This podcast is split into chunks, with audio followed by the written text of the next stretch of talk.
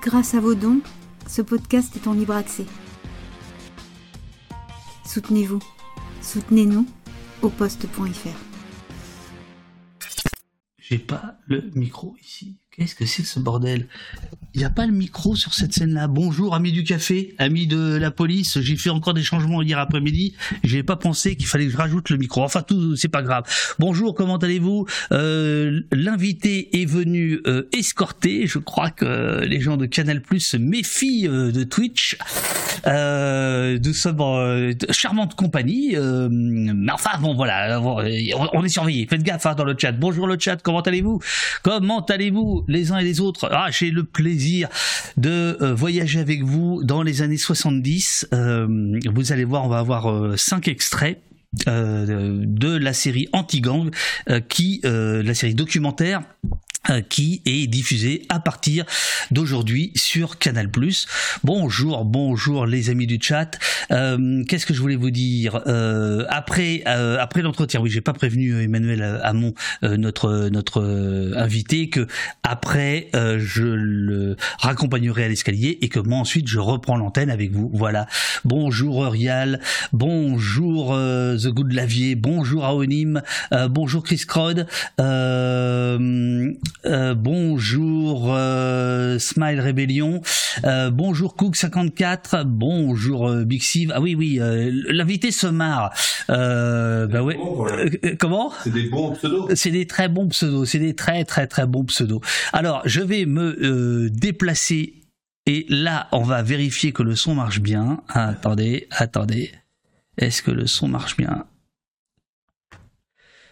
Est-ce que est-ce que le son fonctionne? Est-ce que l'invité peut parler une seconde? Bien sûr, euh, je peux te dire que je suis ravi d'être là dans ce beau studio dominant orange euh, où tu m'accueilles aujourd'hui, euh, David. Génial. raccompagner l'invité à l'escalier, est-ce que c'est une référence à d'anciens présidents? Ah, ouais, peut-être.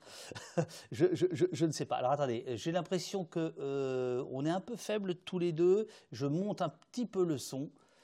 Euh, les amis du chat, faut faire gaffe parce que si on veut qu'on ait avoir d'autres invités Canal+, faut qu'on se tienne bien là. Euh, euh, attendez, bougez pas, bougez pas. hop, voilà, là je vais pouvoir me déplacer. Non, je pense que je pense que je pense que ça va. ta ta ta, ok. pourquoi j'ai pas ça? Attendez, une seconde. Ah si, voilà, le gain il est là. Je rajoute un peu de gain. Et là on est bon. Et là, on est bon. Alors, euh, Emmanuel, euh, euh, ne, ne, crois pas que ce soit de la mise en scène. C'est simplement parce que je suis tout seul et, je, et, je, tiens à l'être. et donc, je passe d'un truc à l'autre. c'est bizarre, je te, je te pensais beaucoup plus jeune. Ah ouais? Je sais pas pourquoi. J'ai pris un goût de vieux en, arrivant. en arrivant, ouais, ouais, ouais, ouais, ouais, ouais, parce que je me suis dit, en regardant ta série qui est comme le dit le monde palpitante, et j'ai repris ce que le monde dit, euh, euh, qui est vraiment super. Voilà, on va, on va avoir le temps pour euh, d'en parler. J'ai quelques réserves, bien sûr, mais elle est vraiment super. Non, je dis ça parce que il y a une jubilation à, à, voyager dans les années 70. Et donc je me dis, le gars, il, a la nostalgie d'une époque qu'il n'a pas connue. Tu l'as peut-être pas connue, tu me diras. Alors je l'ai pas connue, hein, parce que par exemple, ah, je vois même la mort de Mérine en 79, qui est un peu la fin fin, la fin de, la série. Euh, moi, j'ai une, image de tout petit, tout petit garçon devant la télé, vaguement euh, au journal de 20 h euh, de l'époque. Mais j'ai pas du tout de. Le reste, j'ai aucun souvenir. Donc, je suis pas si jeune, mais non plus pas si vieux. D'accord. C'est-à-dire, j'ai pas voté la première fois au présidentiel pour Giscard d'Estaing ou des choses comme ça, tu vois. Donc, non, j'étais pas, j'étais pas adulte à ce moment-là. par contre euh, c'est vrai que moi, j'ai, en tout cas, j'ai réfléchi à la série comme quelque chose qui était presque plus. Alors attends, excuse-moi, j'ai des messages me disant euh, que le son n'est pas ça. Vous êtes alors. Attends, attends, excuse-moi. On va, on va régler ça vite fait. Ah là là là là. Qu'est-ce qui se passe? Attends. Euh, est-ce que tu peux me dire dans le chat, Uriel, parce que là, je ne vais plus avoir la régie. Uriel, c'est la modératrice. Euh, voilà, on, va, on va reprendre tout ça. Est-ce que tu peux me dire ce qui se passe? Qu'est-ce qui ne va pas? Parce que euh, le son est en mono, oui, oui, absolument. Vous entendez pas la, mono? Euh, On est très faible. Ok, je vais, je vais monter le son. Il y a, ça, il n'y a pas de souci pour monter le, le son. Euh, parce que là, logiquement, c'est exactement, exactement le même dispositif qu'hier. Euh, propriété audio avancée.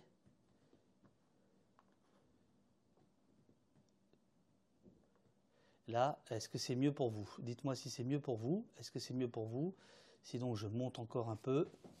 je suis désolé, Emmanuel. Tu veux que je reparle? Non, ça va? Ah.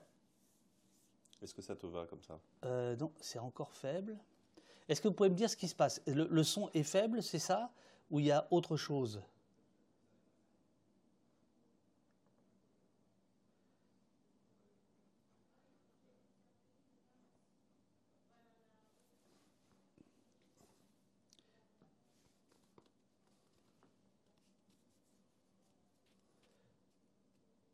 Ah, vous avez. Alors attendez. Attendez, attendez. Ok. Et là, est-ce que c'est mieux pour vous? Est-ce que c'est mieux là maintenant? Est-ce que tu peux parler, Manuel, une ouais, bien sûr. Euh, alors, euh, qu'est-ce que je peux raconter euh, donc par rapport à Anti-Gang? Je veux dire plein de choses, mais après. Voilà. le son soit bien réglé? Le, son est, est nickel.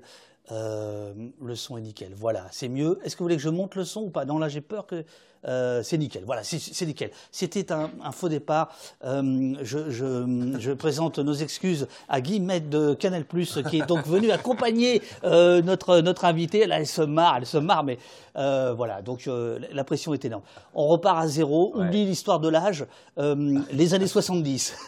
non, bah, les années 70, en fait, moi, ce qui, ce qui me faisait fantasmer dans cette série, euh, c'était l'idée de, évidemment de raconter les années 70. Comme tu le sais très bien, à travers la police, on peut raconter aussi, et la criminalité, on peut raconter une société, donc euh, une ambiance sociale de la France à cette époque-là, qui est évidemment très différente de celle d'aujourd'hui. Je pense qu'on en parlera.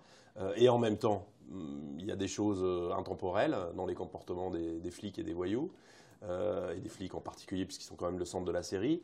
Euh, et puis moi, je l'ai conçu vraiment la série. Euh, je fais essentiellement du documentaire, mais je fais aussi un peu de fiction. Euh, je l'ai vraiment réfléchi. Plus je rencontrais les personnages, plus j'avais face à moi la, réalité de ces années-là et les images d'archives aussi qui font partie du truc.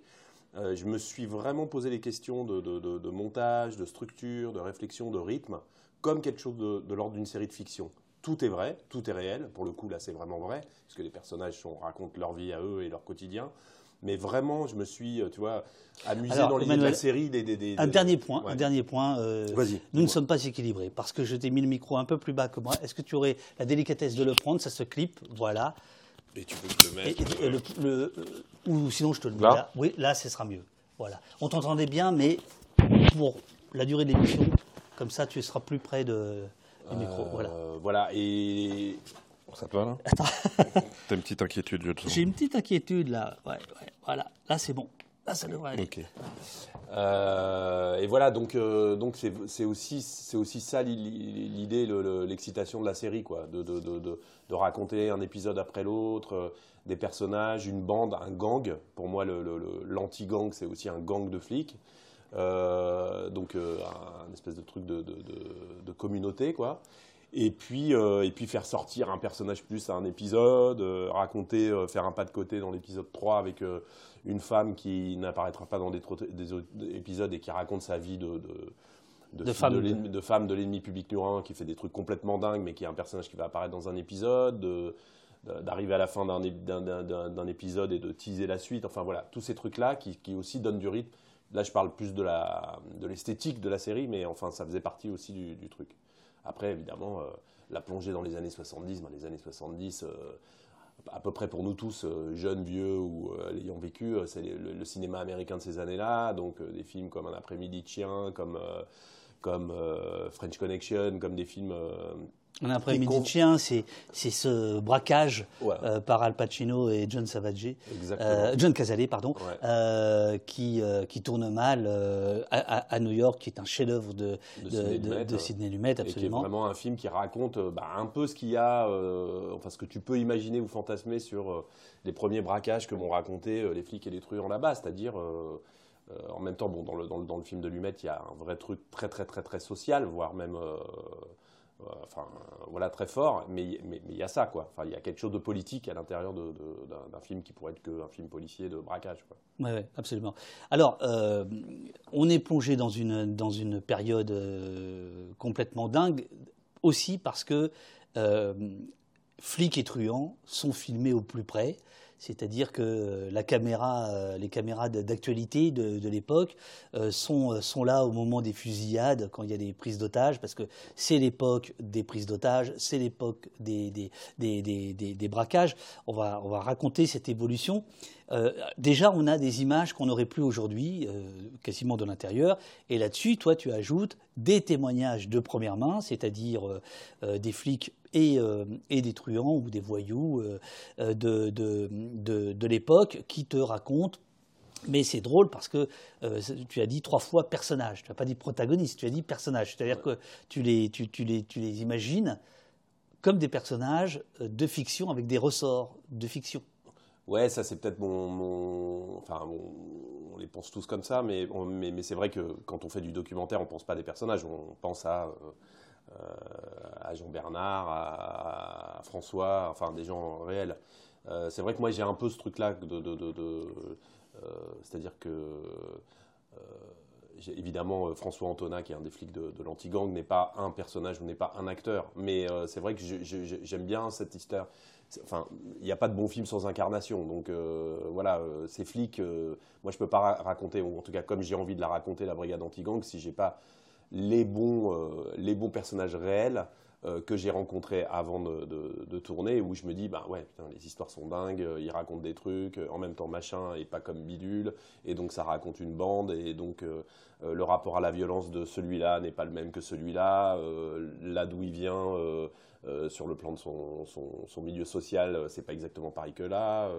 Euh, la sexualité, enfin tout, quoi. Tout, tout est différent. Donc c'est ça qui compose, en fait, le, qui donne envie même, qui donne le désir de, du film. Alors, il y a euh, 8, euh, épisodes, c'est ça? 8 mhm. euh, fois 30 minutes. C'est diffusé comment, là? Comment ils vont faire Canal Plus? Ils vont tout mettre d'un coup? Ils vont alors le, canal avec qui moi j'avais jamais travaillé jusqu'avant, hein, mais qui est un peu comme une espèce de plateforme aujourd'hui en fait. Euh, il y a donc la diffusion aujourd'hui de des quatre premiers épisodes.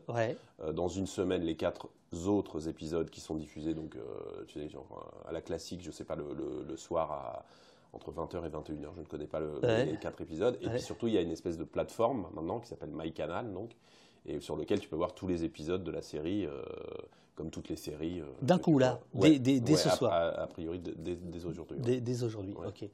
Euh, je, je, regarde si euh, la commissaire politique de Canal Plus, elle, elle, a fait ça, elle a dit, ouais, c'est ça, c'est ça, c'est parfait. Alors, on va, on va rentrer dans les, dans les détails, parce que moi, il y a des épisodes que j'ai absolument adorés, d'autres sur lesquels je suis un peu plus circonspect, enfin pas circonspect, mais avec quelques petites réserves, mais, mais on, on, en parlera, parce qu'on a eu un grand échange épistolaire depuis euh, un certain nombre de, mois. Euh, je vais peut-être aller mettre euh, un, premier extrait, si tu, si tu veux bien, qui est qui illustre le premier épisode, le temps des, braquages. Alors attends, je, je j'ai jamais fait ça encore. Un, un, un, homme complet, David. C'est très très impressionnant de le voir travailler. Parce qu'il te voit travailler ou pas comme ça là? Ah ouais ouais, bah là les gens voient, voient, absolument, voient absolument, tout. Ouais, euh... Une espèce de magicien. Alors attends, parce que, parce que je ne l'ai jamais fait encore comme ça. Donc là, le, ça, il faut que je le reprenne. Tu me dis hein, si je peux te donner un coup de Non, mais, euh, ce, que, ce, que, tu peux faire, c'est euh, nous expliquer euh, ce que c'est que ce Quand on entre dans la police. Alors en fait, on a donné un titre à chaque épisode. Donc, comme tu, comme tu le dis, bon, en essayant de respecter à peu près une chronologie, on commence au début des années 70 avec le temps des braquages, qui est le premier épisode. Et on va finir euh, dans le septième, on, sera en 78-79 avec la fameuse cavale incroyable de Jacques Mérine. Euh, et puis il y a un dernier épisode dont on parlera tout à l'heure qui est un peu hors, euh, hors contexte. donc ce premier épisode, il a, il a un peu pour but de, de, présenter un peu qu'est-ce que, qu'est-ce que la brigade anti-gang, qu'est-ce que les, la nouveauté de cette brigade qui a inventé à la fin des années 60 et qui vraiment émerge dans les années 70. Euh, et euh, particulièrement confronté à quelque chose qui est un peu inimaginable aujourd'hui, même carrément inimaginable, c'est-à-dire que l'argent est dans les banques. Donc euh, les truands de l'époque, les petits truands, hein, souvent d'ailleurs, des types qui, vers 20-25 ans, se disent tiens, comment on pourrait gagner du pognon un peu plus facile? Et eh ben, ils vont dans les banques, braquer les banques, les hold-up, ceux qu'on voit dans Bonnie and Clyde ou dans un après-midi chien, comme tu le disais. Avec des systèmes de sécurité dans les banques qui sont complètement désuets, enfin justement il n'y en a pas, euh, avec euh, parfois des fusillades euh, à l'intérieur ou à l'extérieur quand justement les, policiers arrivent pour essayer de coincer les, types des hold-up. Donc tout ça se passe en, pleine ville. en l'occurrence, par exemple, à Paris, il y a quasiment une dizaine de hold-up par jour, ce qui est quand même voilà, ça, ça c'est complètement délirant. complètement dingue. Alors, je, peux envoyer l'extrait. J'envoie l'extrait. tu le connais par cœur. Euh, je, l'envoie et on se parle dans une minute et 13 secondes. Euh, attention, car je ne sais absolument pas si nos micros vont rester ouverts ou pas. C'est le bordel. C'est le bordel. C'est comme un braquage là, qui est mal C'est comme un braquage qui est mal préparé, mais qui va très bien tourner cette émission. Je le sens, je le sens. Quand on entre dans la police, on chasse les délinquants. Euh, et en fonction des services dans lesquels on est affecté, euh, on chasse une certaine forme de délinquance.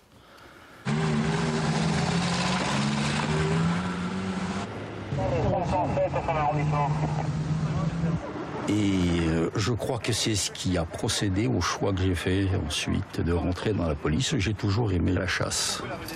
C'est si, il a son ombre. Il arrive vers le garage automobile. Qui là. Aussi loin que remontent mes souvenirs, tous les cadeaux que j'ai eus à la Noël étaient des carabines de plus en plus grosses, au fur et à mesure que les années avançaient. Il en est été de même pour le gibier. J'ai commencé par tirer des moineaux, et ensuite des perdreaux, et ensuite des sangliers. Et, les choses ont évolué de la même manière. C'est ce qui a été ma motivation dans ce métier. La défense de la veuve et de l'orphelin, c'était pas trop, c'était pas mon truc c'est pas mon truc. Mon objectif principal, c'était, de sortir et de chasser.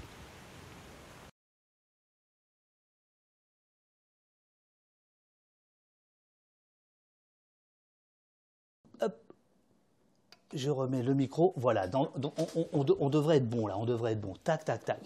Donc là, l'extrait, euh, il nous met tout de suite dans le, dans le, dans le, dans le bain. Euh, cette, cette, brigade anti-gang, qui en fait s'appelle déjà la BRI. J'ai dit une connerie l'autre jour quand j'ai. C'est les journalistes qui l'appellent l'anti-gang. C'est ça en fait. vraiment, vraiment. C'est à peu près au moment du bar du Télème, qui est dans le deuxième épisode, qui est une fusillade en plein Paris que les journalistes, le, truc est hyper médiatisé. Quand on, entre dans la police, on chasse les, délinquants. Ça l'appelait l'anti-gang. Euh. Et en fonction des services dans lesquels on est affecté, euh, on chasse une certaine forme de délinquants. C'est une brigade complètement actuelle. Quoi. Voilà. Alors, euh, il, s'inquiète, Emmanuel, parce qu'il me voit. non, non, non, je m'inquiète pas du tout. Voilà. Bonjour l'ambiance. voilà, ça a le mérite d'être clair, etc. Waouh, la comparaison entre délinquance et chasse, délinquant et animal. Ce qu'on peut dire, c'est que euh, alors c'est très compliqué en fait, parce qu'à la fois, tous les flics que tu rencontres, ils sont plus grands que nature, ils sont plus flics que flics. On a presque l'impression qu'ils jouent aux flics ou que le cinéma les a représentés comme ça et que eux-mêmes se mettent à parler comme le cinéma les a représentés, ou alors au contraire, ils sont, euh, enfin, ils sont totalement sincères et entiers. On, ne sait pas en fait qui a fabriqué l'autre, la fiction de la réalité, ce qui, fait vraiment tout le sel de, ton, de, de ta, de, ta série. Et au milieu de tout ça, il y a une forme de franchise, c'est-à-dire qu'ils sont plusieurs à s'auto-désigner comme des, euh, je vais dire délinquants, comme des cow-boys.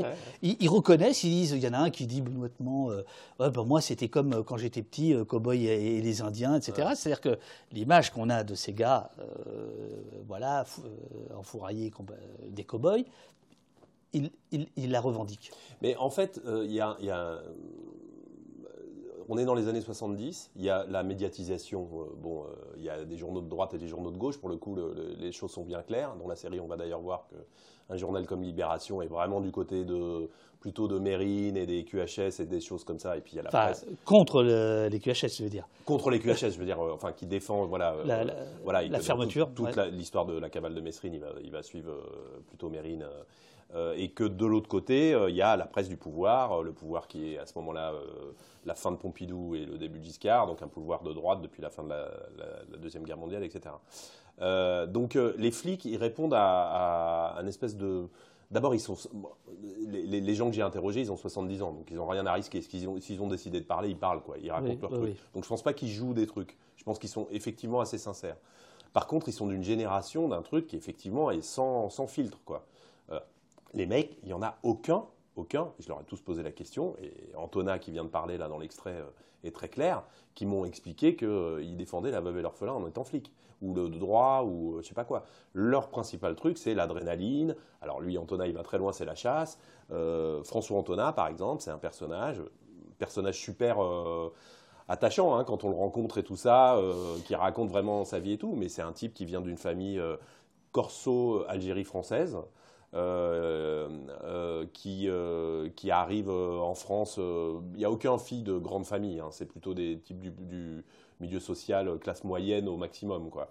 donc ils arrivent à Paris, ils rentrent dans l'anti-gang, ils ont une adrénaline au-dessus de, nous tous, ils ont un goût pour les armes ils sont pas très loin des, des, voyous, des délinquants. Ce que je veux dire, c'est qu'ils fréquentent un peu les mêmes lieux, les mêmes endroits et machin. Bon, ils sont a priori plutôt du bon manche, mais voilà. Je, suis d'accord avec toi pour dire qu'ils sont attachants. Euh, c'est aussi le privilège de l'âge, c'est-à-dire qu'à un moment donné, tu te dis, bah, je vais pas juger le. Bon, mais euh, certains sont pas très agréables. Ah bah bien sûr. On, est d'accord. Ouais, ah bah carrément. Non, mais il y en a qui sont. Je vais pas de. le but n'est pas de faire un, classement. Mais il y en a qui sont très flippants. Il y en a. Euh, bah, même je vais vous raconter euh, clairement, il y en a avec qui euh, j'évitais totalement. Euh, je crois que quand je les ai rencontrés la première fois, on était à la, veille de, la dernière élection présidentielle. Il y, en avait, il y en avait, je voulais même pas discuter de ça ou savoir pour qui ils allaient voter ou voilà. Parce que c'était si c'était bien, c'était bien tricolore quoi. Ouais, ouais, c'est ça. alors là, voilà. Par ailleurs, j'en ai rencontré un ou deux qui avaient été des syndicalistes très très engagés à gauche. Euh, qui était, euh, mais qui était flic. Euh, donc flic à cette époque-là, bah, ça voulait dire tout ce qui est à peu près dans la série, hein, le rapport à, une forme de, violence qui, est légitimée par, par ce qu'on veut comme résultat, de bavure dont on ne se cache pas du tout dans, dans, deux épisodes, enfin qui sont très clairs, de racisme puisqu'on raconte très bien dans la, ah, Alors, attends, attends, on va, on, va, on, va, y venir, mais effectivement, oui, oui. Euh, non, mais il y a une liste de choses qui sont euh, homophobie, euh, racisme, bon, je parle même pas du rapport avec les femmes, qui est... Enfin, voilà. Donc ça fait partie. D'ailleurs, euh, d'ailleurs, il y a quasiment pas de femmes, à part celle de Jean-Charles Villoquet dont on va parler, parce que je trouve que euh, c'est, moi c'est un des épisodes qui m'a le plus euh, plus touché. Il n'y a pas de femmes par misogynie typique de Canal+. Euh, et de la maison Bolloré, je m'adresse à la commissaire politique. non, non, non. Euh, non, c'est parce qu'à l'époque, il n'y a pas de. Mais c'est les années 70. De toute façon, aujourd'hui, puisque j'y suis allé à la BRI aujourd'hui, à la BRI, il y a une chef de brigade sur une cinquantaine de personnes qui est une femme. Euh, et sinon, les autres femmes, c'est vrai, à la BRI, encore aujourd'hui, c'est plutôt des femmes qui font du. Enfin, j'exagère en disant du secrétariat, mais c'est voilà, c'est ça le, truc. Euh, à, la, à, BRI à cette époque-là, il n'y en a pas. Il y en a une qui est, qui, qui, est effectivement euh, standardiste secrétaire euh, à la BRI, mais il n'y en a pas. C'est inimaginable. Par ailleurs, par ailleurs, à cette époque-là, vraiment, tu sens que la sélection, elle se fait aussi par rapport à des gens qui sont capable d'aller sur le terrain, euh, prendre des, des, balles. Enfin, tu vois, il y a un truc de, de, capital risque qui est énorme. Ce qui ne veut pas dire que c'est interdit du, tout. Mais alors, c'est même pas hmm. dans le cerveau des gens de la police judiciaire à ce moment-là d'imaginer qu'une femme pourrait faire ça. Quoi. oui, oui, bien sûr. Pense. Ouais, euh, Il y a, d'ailleurs euh, un, un, terme qui revient pratiquement dans tous les épisodes, qui marque le côté très viril. C'est couille. Couille. Mais c'est vrai que c'est. C'est du délire. Ça revient constamment. ouais. J'avais des couilles, il avait des couilles. Elle avait des couilles. Exactement. Hein. exactement. Ah, pour parler justement de la femme de, Ah, la petite Martine, elle avait euh, des couilles. Elle avait des couilles. Pour qui vient d'un journaliste en plus, hein, qui vient pas d'un flic à ce moment-là. On va parler de, ton homonyme, sur Alain Hamon. mais, y a, mais effectivement, et c'était même marrant, je me rappelle, avec les, les, deux, la monteuse et le monteur avec qui on a travaillé sur la série, à un moment, c'est fait, c'était dingue. Enfin, c'était dingue, effectivement. que ça soit les truands qui disent putain, mais là, j'avais quand même des couilles, ou les flics qui disent j'avais des. Enfin, une espèce de truc de. D'ailleurs, il y a une espèce d'argot hein, de l'époque qui n'est pas exactement les, films de Audiard, mais qui est qui est ce genre de truc, quoi, qui est ah. hyper. Alors on a, on a, on a, tu vois, je dis on parce que voilà, c'est une série, donc on je me suis accaparé bah tes, tes, tes, personnages. On en a quelques-uns qui sont euh, qui sont très audiardesques, c'est mmh, sûr. Mais, mais, toi, par exemple, après je vais mettre un autre extrait, bah, putain, qu'est-ce que c'est compliqué de, faire le, tout à la fois. Euh, euh, tu, à aucun moment tu t'es dit, ah là, il, il m'en fume un petit peu. Euh, euh, il, me donne ce que je veux ou ce qu'il pense que je voudrais pour la caméra, c'est-à-dire le regard, euh, le claquement de doigts, le, regard par en dessous, le petit silence bien pesé. Non, j'ai pas du tout eu ça parce que d'abord, moi, je fais toujours.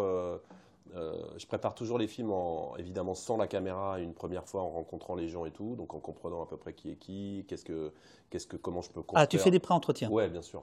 Comment je peux construire Ah, bien sûr, non, il y a. Enfin, oui, non, mais il y, a. Moi, j'en fais jamais.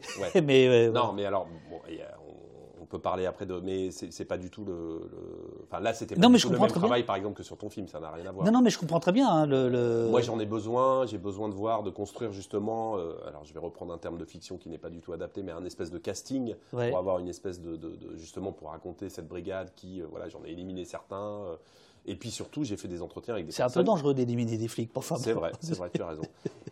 non, et j'en ai éliminé certains que j'avais interviewés. Euh, parce que, alors pour le coup, moi je trouvais trop que j'étais dans une langue de bois. D'ailleurs, des, grands flics, supposés être des grands flics, qui, eux, alors là, euh, me racontaient un espèce de truc euh, où, même à la fin, je leur ai dit, mais, non, je pense pas que je vais le garder parce que vous me racontez un espèce de truc où tout le monde est beau, tout le monde est gentil et la vie n'est pas comme ça et la vie de, ce que vous me racontez n'est pas comme ça. Mais j'ai pas eu l'impression du tout d'avoir ça. Au, au, contraire, j'ai l'impression que, bah, tu vois, par exemple, l'extrait que tu viens de passer, le mec il assume totalement ce qu'il est. Enfin, euh, alors, est-ce qu'il se rend compte Est-ce qu'il se rend pas compte Est-ce qu'il le, revendique euh, Moi, je pense qu'il le revendique aussi. Mais c'est intéressant d'ailleurs de réfléchir à ça. Bien sûr, bien qu'est-ce Que, qu'est-ce que, qu'est-ce que revendique euh, un personnage? Et je pense que ça, il le revendique. Je pense qu'il revendique ce mec. Alors, on peut on a le droit évidemment de penser tout ce qu'on veut là-dessus, et c'est ça qui est intéressant hein, quand on fait des films.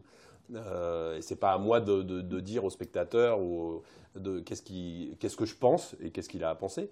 Mais euh, voilà, moi je trouve qu'un flic qui raconte euh, mon, truc qui me rendait dingue, c'est la chasse, et sortir la nuit à Paris pour aller chasser le délinquant, bah c'est choquant, c'est tout ce qu'on veut, mais au moins ça raconte un truc sur les flics qu'on n'entend pas tout le temps. On en a un autre euh, qui, dit euh, on adorait ça, c'était du speed pour nous, euh, dans un autre. L'adrénaline. L'adrénaline, qui est autre terme qui, qui revient souvent.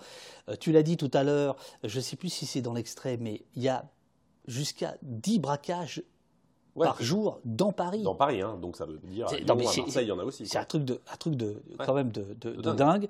Euh, d'où la création finalement de cette, euh, de cette euh, brigade. ça, devient, en fait, ça devient un problème, comme souvent, comme on le voit. les politiciens sont capables de faire des réformes pour tout et n'importe quoi, des, des, lois pour tout et n'importe quoi, créer des brigades, des machins, des trucs et tout ça. Et donc là, ça devient un vrai problème politique, quoi. C'est-à-dire que c'est un problème de sécurité publique. Il y a des cadavres sur le bitume. Euh, on en voit d'ailleurs plein dans les images d'archives. Il y a du, sang sur le bitume parisien, euh, des cadavres. Et puis, on voit que les, limites, les distances de sécurité par rapport à la foule, aux civils, euh, elles sont rarement très très loin. Dans, le premier épisode, il y a un braquage homérique qui, qui d'ailleurs suscite une chanson plus tard de Renaud, le chanteur.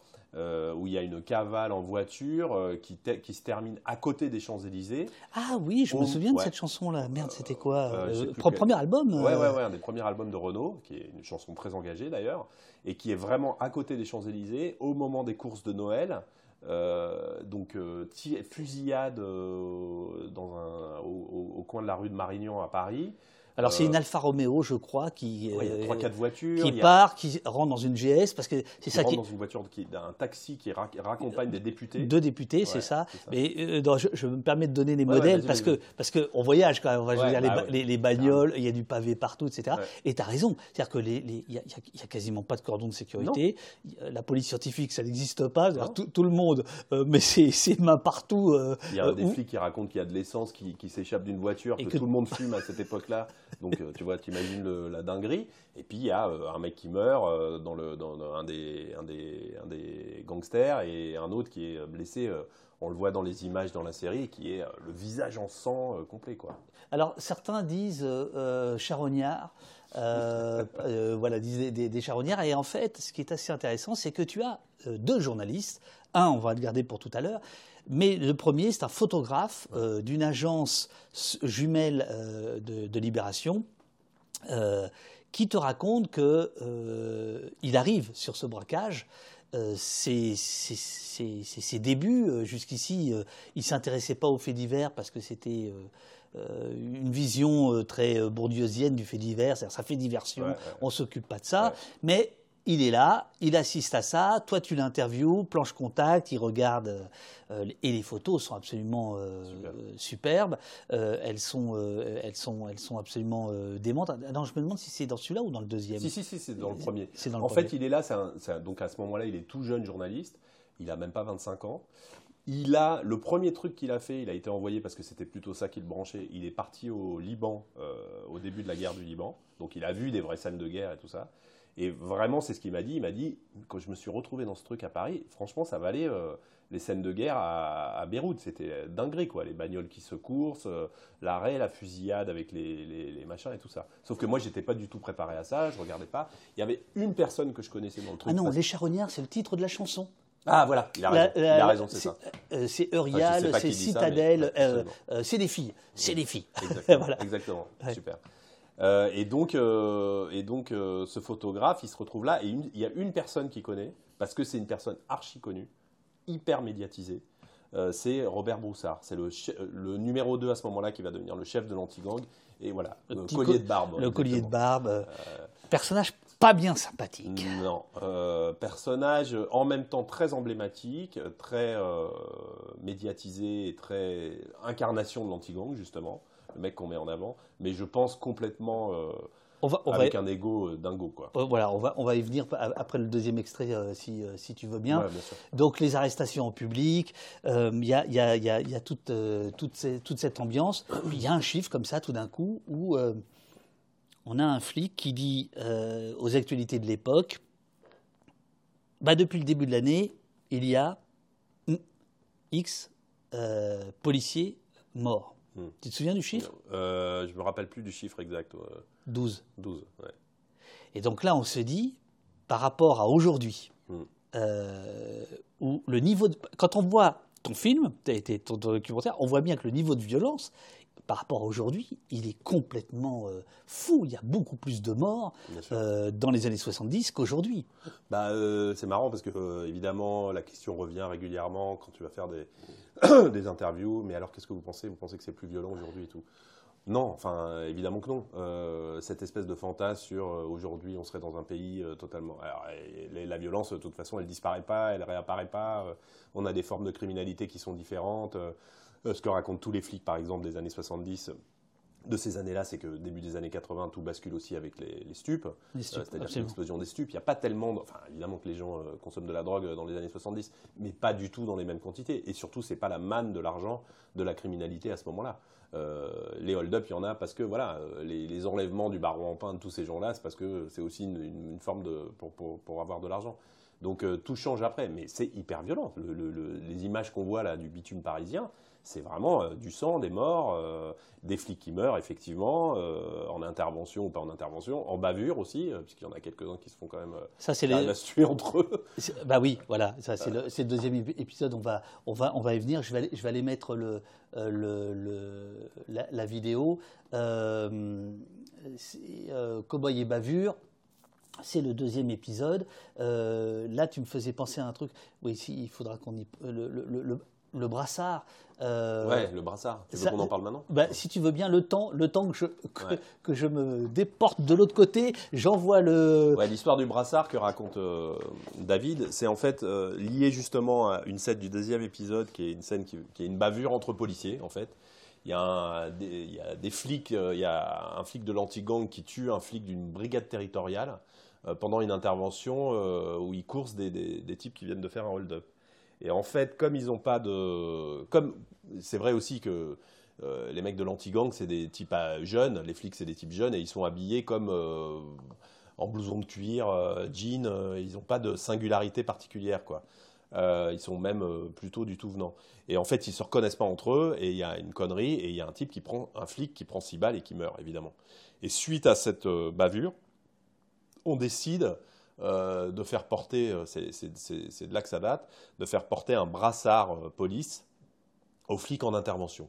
Sauf qu'il y a un flic qui va, qui va raconter dans, dans, la série que en fait c'est complètement con, que évidemment quand en intervention le but c'est pas que tu reconnaisses que c'est un flic si tu vas taper des délinquants mm, mm. et que donc finalement lui il l'a jamais mis il l'a mis après, euh, voilà. après la fusillade. C'est ça, c'est ça. Euh, mais euh, il est bon de rappeler qu'effectivement, le port du brassard police, au départ, c'était pour, pour les policiers eux-mêmes, quoi, pour qu'ils pour se reconnaissent. Alors, j'envoie la vidéo et on se retrouve dans une seconde. Hop, où est-ce qu'elle est la vidéo?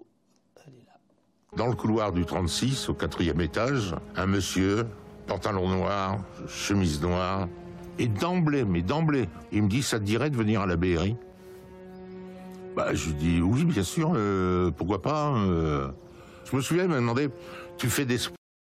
Dans le couloir du 36, au quatrième étage, un monsieur, pantalon noir, chemise noire, et d'emblée, mais d'emblée, il me dit, ça te dirait de venir à la BRI bah, Je dis, oui, bien sûr, euh, pourquoi pas Je me souviens, il m'a demandé, tu fais des sports de combat? Je dis oui, j'ai pratique le judo, euh, je fais des championnats.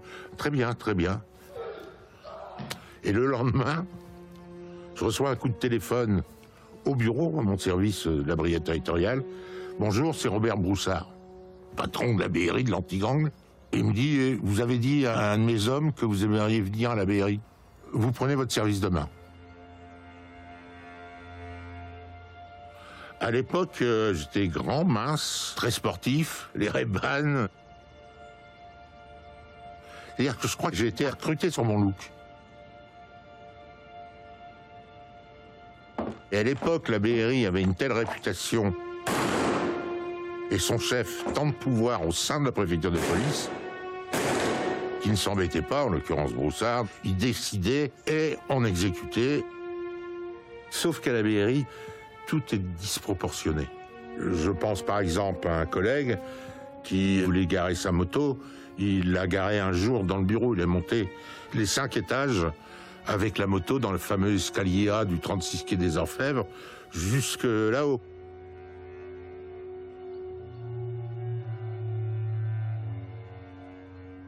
Ça ne gênait personne.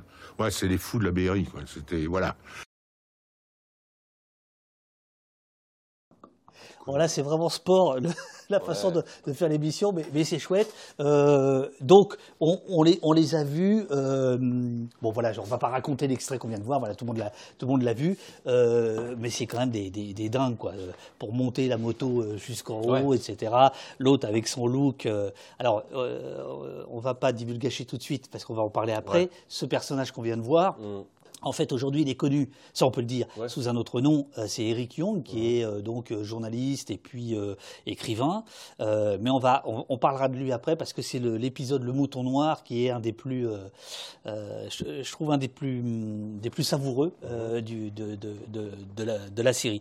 Là, on a vu Broussard, donc ce, ce, flic avec des allures d'astit des années 70, etc il n'est pas sympathique dans les interviews de l'époque, euh, et en fait, il est en guerre avec euh, un autre, c'est euh, Leclerc, je crois.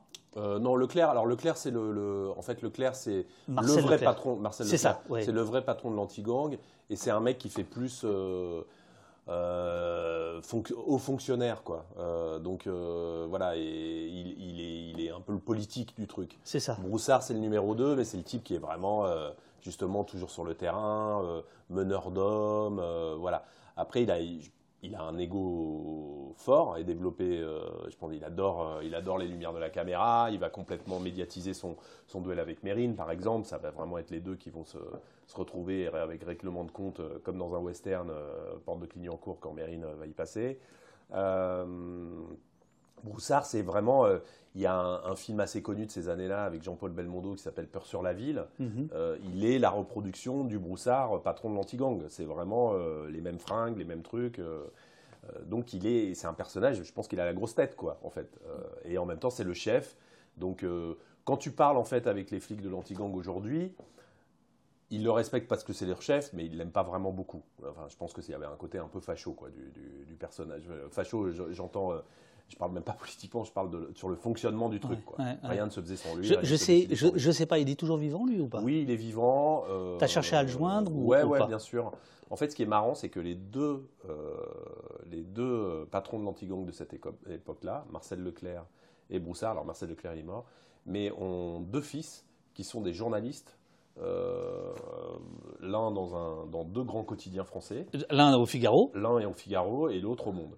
Euh, et euh, voilà, donc ça passe beaucoup par eux deux. Et voilà, et moi j'avais pas du tout envie évidemment de, de, travailler plus ou moins directement avec les fils d'eux, machin, etc. Oui, bien sûr, bien, sûr, bien sûr. Par ailleurs, Broussard est effectivement assez âgé et qu'on rentre aussi dans des, il y en a certains de l'antigang qui sont voilà qui ont des problèmes de, santé ou de choses bien comme sûr, ça. Bien sûr, bien sûr. Et en plus, ce que j'ai assez vite euh, réfléchi, c'était que euh, Broussard, comme il existait dans les archives, il avait une vraie possibilité d'exister dans la série sans forcément euh, bien sûr, tourner bien avec sûr. lui. Broussard, c'est notamment une arrestation, parce qu'avant de, alors, euh, c'est là où on est en désaccord, hein, c'est l'épisode 7, je crois, justement. Sur, euh, c'est, là où on voit le côté série, parce que Mérine euh, n'arrive pas tout de suite. Enfin, on en parle dès le départ, mais l'épisode qui lui est consacré, il est vers la fin, comme un, comme un truc. On sent qu'il y a toute une montée pour aller jusque-là. D'ailleurs, tu dis Mérine.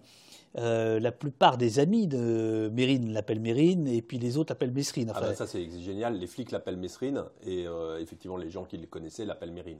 Et Mérine disait je m'appelle Jacques Mérine. Voilà, c'est ça.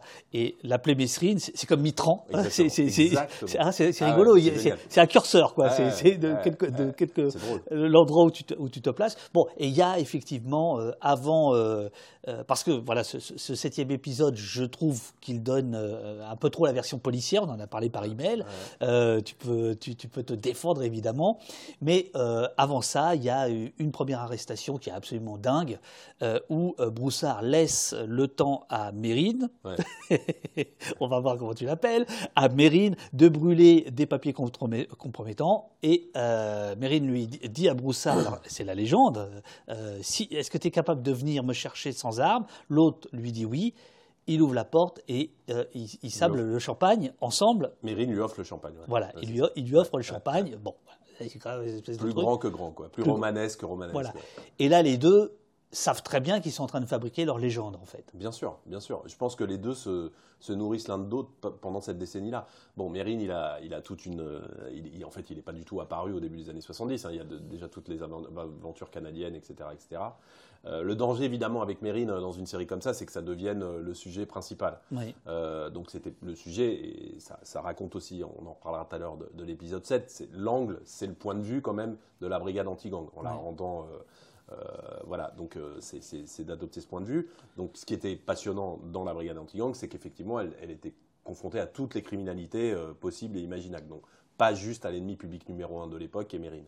Et Mérine, effectivement, la première fois qu'il réapparaît en France, en retour du Canada, il s'évade du tribunal de Compiègne, donc c'est à la fin du premier épisode. C'est ça. Et dans le deuxième épisode, euh, après évidemment une, petite traque, mais pas très très longue par rapport à la, deuxième. Dans le premier épisode, tu retrouves euh, son complice, celui qui a déposé les deux armes dans les toilettes euh, du tribunal. Et qui par ailleurs s'avère être celui qui va ordonner, commanditer et régler l'enlèvement du baron en pain, qui est un petit truand de 20-25 ans et qui effectivement euh, sert euh, voilà, euh, par un type qui s'appelle Porte-Avions, qui est un grand copain de Mérine, à amener des armes au tribunal de Compiègne. Mérine s'évade du tribunal de Compiègne, il, y a une petite cavale qui suit de, je crois, quelques semaines ou quelques mois, mais vraiment pas, pas, beaucoup plus. Et à Paris, il y a exactement ce que tu racontes, c'est-à-dire encerclé dans le 13e arrondissement par la brigade anti-gang.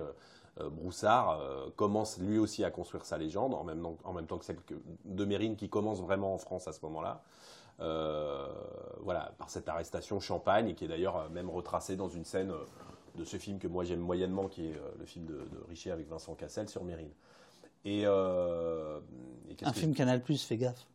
Ouais. Enfin, j'imagine. Canal, Canal Plus, tu sais, il met de l'argent dans, dans, tout le cinéma français aujourd'hui, donc de toute façon, voilà. Il aime bien taper sur. non, mais c'est pour rigoler. En même temps, franchement, alors je vais, je vais vous dire un truc pour qu'on on, rigole, parce que évidemment, on peut avoir euh, toutes les, idées derrière la tête, mais moi, franchement, la, série, j'ai eu aucun problème à faire ce que j'avais envie de faire. Euh, avec Canal+, qui a été super. Euh, les gens de, je dis pas ça parce que je suis politiquement correct. Hein. Je, vraiment, j'aurais pas de problème à dire si on m'avait emmerdé pour ça ou ça ou ça. Franchement, j'ai fait la série que j'avais envie et, et les gens que j'ai eu en face à moi, en tout cas dans ce qui s'appelle le documentaire m'ont vraiment pas poussé à. Non, non, mais ça, ça sent. d'un truc. Euh, ça sent, à part peut-être le dernier épisode. Alors, mais, le dernier épisode, on en parlera, mais c'est plus sur une espèce de truc de ligne éditoriale, mais c'est pas pour être politiquement correct, quoi. Enfin, enfin en tout cas, on, va, tu me diras ce que tu en penses. Ouais, ouais, on va en parler. Et donc, euh, Mérine. donc Mérine, voilà. Donc Mérine, euh, arrestation, je crois en 72. Et puis après, Mérine, il va en tôle, en fait. il va en tôle. Il y a un procès qui a lieu quelques années plus tard, en 75, où il y a un affrontement mhm. dans le tribunal entre Broussard et Mérine, où euh, Mérine va dire à Broussard, la prochaine fois qu'on se retrouve dans la rue, euh, ça sera euh, le premier qui tire, en mhm. gros. Mhm. donc c'est lui aussi qui met en place ce truc-là. Hein. Mérine, c'est quand même un grand, grand communicant. Hein. Il est, il est très bon. et puis il y a l'évasion donc qui va avoir lieu dans le numéro 7, où Mérine s'évade de la santé en 78 avec, entre autres, euh, François Bess, euh, qui est un, truc que j'ai rencontré d'ailleurs, qui m'a dit pendant un moment euh, oui, oui, je vais être dans la série et tout, et puis qui au final n'a pas été, qui est un personnage aussi passionnant et très intelligent. qui a écrit plusieurs bouquins. Ouais, qui est vraiment un mec super intéressant. Je vous mm. engage d'ailleurs. Il y a un podcast de lui qui raconte un peu sa vie, je crois sur France Inter ou France Culture, je ne sais plus, mais qui est vraiment vachement bien. Euh, et euh, défendu par Henri Leclerc. Enfin, vraiment, euh, voilà. Ça, c'est un petit aparté. Et donc, dans le oui, parce que c'était, c'était un des. François Bess, c'était un des. avec Charlie Bauer, c'était un des, des fers de lance contre les, les QHS, etc. Absolument. c'est un mec hyper engagé encore aujourd'hui, qui a un itinéraire de vie complètement dingue, qui a fini par faire 15 ans de prison, mais qui, qui s'est quand même évadé, je crois, 7 fois de prisons différentes. Enfin, bon, c'est. Voilà, c'est un mec assez incroyable. Euh, et, donc, euh, et donc Mérine, en 78, pendant un an et demi, un an et demi, toutes les polices de France sont derrière lui et ne, ne l'arrêtent pas. Mm. Et pendant ce temps-là, il va enlever un milliardaire, il va faire des hold-up, il va euh, changer de pays, etc., etc. Il va se posticher, enfin tout ce qui est raconté. Et là aussi est complètement scénarisé un espèce de duel entre Broussard, patron de l'anti-gang, qui efface presque les autres brigades de police, donc guerre des polices aussi, et Mérine. Donc euh, le, mm. face-à-face, il, est, il, est, hyper, hyper euh, emblématique de cette époque. Reste que dans cet épisode, le septième, euh, qui est excellemment troussé, il n'y a pas de doute là-dessus. Hein. c'est vrai que je trouve que c'est plus le point de vue officiel de, j'allais dire du massacre, enfin tu vois, de, de, la porte de Clignancourt, voilà, où, où, on nous fait vraiment croire qu'il n'y avait pas d'autre solution que celle-ci. Alors, on peut de toute façon, euh, en fait, il y, a, plein de. Bien sûr, enfin, ce que je veux dire, c'est que euh, est-ce que ce qui m'intéressait vraiment savoir. Euh, en fait, moi, ce qui m'intéressait, c'est de raconter cette traque, de rendre un peu aussi ce qu'est Mérine, parce que Mérine, qui est un personnage passionnant de, de, films de cinéma et tout ça, le côté Robin des Bois de Mérine, je suis un peu dubitatif. un peu dubitatif quand même par rapport au personnage. C'est-à-dire que c'est un personnage euh, haut en couleur, extraordinaire, euh, hyper communicant, etc. Mais c'est un mec quand même qui va. Et alors après, on peut penser de ce, qu'on veut du, du, journaliste qui laisse quasiment quoi, comme mort euh, dans la, dans la, dans la cave de. Mais enfin bon. Euh, non, c'est épouvantable. Le, mec le tape, le, il, faut préciser. Le tire dedans. D'ailleurs, les complices, quasiment comme mort. Les, complices de Mérine sont, sont pas d'accord avec lui. Hein, ouais, voilà. Il faut, il faut, faut rappeler juste. Et voilà, c'est un journaliste de minute, mhm. journal d'extrême droite. Mhm. un peu barbouze au, passage. Voilà, qui, qui, qui, est quand même pas clair du tout. Et Mérine n'a pas aimé un article qui lui a consacré. Il le rapte et il le torture. Enfin, je veux dire. Le torture euh, clairement. Voilà. Euh, euh, et Mérine, si tu veux. voilà, c'est un, un, type qui, par exemple, communique énormément sur les QHS, qui va être interviewé justement par ce journaliste de Libération et ces journalistes de Paris Match, mais qui vend aussi beaucoup son image, quoi. Sakam, etc. c'est un personnage sans doute très intelligent, très intéressant et au-dessus du, truand de base, mais il met en place tout ça. Donc ce que je veux dire, c'est que Mérine, à partir du moment, son avocate le dit très clairement, elle dit à partir du moment où Mérine s'évade, il sait qu'il ne veut pas revenir en prison et il sait qu'il est sur un chemin sans retour. donc il y a aussi une part de voilà, jusqu'où euh, va le côté suicidaire de, Mérine, du truand à cette époque-là, etc. Quant aux flics de l'autre côté, euh, aux flics qui sont, euh, je crois que Broussard dit une trentaine ou une quarantaine sur la scène de, l'exécution de Mérine, place de Clignancourt, évidemment que, a priori, eux non plus n'ont pas spécialement envie de le, laisser sortir de ce truc-là vivant. Est-ce que euh, enfin, tu vois, est-ce que la, seule question qui se pose, c'est assassinat, pas assassinat, machin, etc. J'en sais rien. Je ne sais pas si c'est ce qui m'intéressait le plus, en, fait, moi. C'était de, retranscrire à peu près comment on en était arrivé là, quel était le processus qui a fait qu'arrivant euh, porte de Clignancourt, les flics étaient dans cet état-là, le pouvoir politique était dans cet état-là, puisque quand même à un moment, ça, ridiculise tout le monde. Les flics le disent très bien. Hein. Bien sûr. Mérine nous ridiculise. Euh, et ça arrive très très haut dans le pouvoir politique. Et pas mal de gens disent que Giscard, qui était président de la République à ce moment-là, dit à un moment au Conseil de ministres Mérine, ça suffit. Donc Mérine, ça suffit, ça veut dire plein de choses, mais ça peut vouloir dire aussi, euh, bon, ça va quoi, on arrête les conneries, euh, on est en 79, dans deux ans je me représente à la, présidentielle, il faut en finir avec ce feuilleton euh, insupportable quoi. Le mec donne des interviews dans des journaux, les flics n'arrivent pas à le choper, il y a un photographe qui raconte qu'il va faire une séance de photos dans une maison de campagne avec lui, ça devient effectivement. Qui, imaginons ça. Qui est une planche contact absolument fabuleuse. Voilà. Le, mec se met en scène. Se met en scène, il se déguise même en broussard. Enfin, il, il, a ce côté. Il, il, met en scène sa mort, la guillotine. La guillotine. génial. Donc le mec maîtrise absolument. Pour tout te dire, j'ai acheté la planche contact à Alain Bezos, le, ah photographe. Elle est très belle. Ouais, c'est très beau. Enfin, c'est complètement. c'est un geste absolument fou.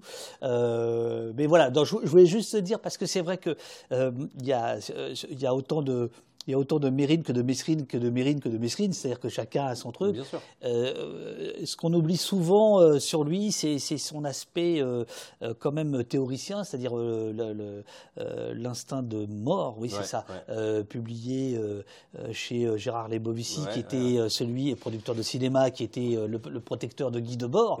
je veux dire, il y, a cette, y a cette relation-là qui est souvent, qui, est, souvent oubliée. Et voilà, je, je je m'attendais à, peut-être à, alors non, mais euh, peut-être un truc plus intello. Euh, là, tu restes dans un truc. Euh, c'est les flics qui racontent bah, la chasse. Après, c'est un épisode de 30 minutes. Je crois que c'est le plus long de toute la série. Donc effectivement, il faut arriver à rendre compte du truc bien et sûr, tout ça. Bien sûr, bien sûr. bien sûr que non, mais même et, par exemple, moi j'ai couru pas mal. Je l'ai vu deux trois fois. François Bess, tu vois, qui aurait donné aussi parce que lui aussi est très intéressant. Bon après c'est c'est un film à lui tout seul. Mais, oui, voilà. tu vois, justement, c'est un personnage qui ne pas raconter par exemple aussi tout ce qui s'est passé au Canada, euh, c'est quand même complètement dingue. Euh, enfin, là, je, on va pas développer là-dessus parce que c'est pas dans la série, mais il, réalise une espèce d'évasion et de réévasion d'une prison, d'un pénitencier au Canada qui est complètement, complètement dingue. Complètement dingue. Alors, euh, on arrive à l'épisode 3 où il est question d'un dénommé Jean-Charles Villoquet. garçon coiffeur. Garçon coiffeur. Euh, qui euh, va être aussi complice de, de, Mérine. Enfin, mhm. voilà. Tu vas euh, retrouver sa femme, mhm. qui vit toujours, Martine, mhm. Martine, Martine, Cabane, par ailleurs, son, son, nom est quand même assez incroyable, qui va faire de la prison. Elle raconte tout ça, etc. Mais avant que tu nous racontes ça, j'aimerais que tu nous dises tes secrets de fabrication, c'est-à-dire comment tu as retrouvé tous ces anciens truands ou femme de truand, enfin, quoi qu'à un moment donné, elle devient elle-même, euh, par la force des choses, euh, complice, euh, qui euh, qui sont pas dans la mer. Enfin, je veux dire, comment, comment tu les retrouves? Est-ce que tu peux raconter un petit peu? Alors, on a travaillé beaucoup avec un garçon avec qui on a, on a, on a échafaudé, on a creusé les racines de la série, qui vient du journaliste, qui vient de Society à la base, qui est maintenant un journaliste plus indépendant qui s'appelle Raphaël Malkin. D'accord. Qui est vraiment super. Et euh, on a beaucoup réseauté sur tout euh, ce qui est euh, Facebook, alors pas Instagram parce que c'est pas trop la génération, mais plein, de, plein de connexions comme ça diverses et variées.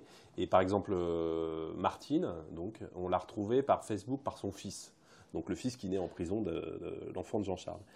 Euh, et puis on l'approche, et puis justement, c'est ce que je te racontais tout à l'heure. Ben, on est allé la voir, euh, elle habite dans le centre de la France. On est allé la voir là-bas. C'est une femme superbe de 70 ans, grand-mère maintenant, la grand-mère parfaite avec ses petits-enfants, etc. Et puis on se retrouve dans un petit restaurant d'une petite ville de province où elle a justement, elle s'est beaucoup ennuyée quand elle avait 20 ans, c'est pour ça qu'elle est montée à Paris et elle commence à nous raconter sa vie. Et c'est là où tu fais, un, tu fais une, étude de, une étude de personnage et, tu, et cette femme te raconte son truc au déjeuner et tu te dis mais c'est complètement dingo ce qu'elle me raconte c'est complètement hallucinant.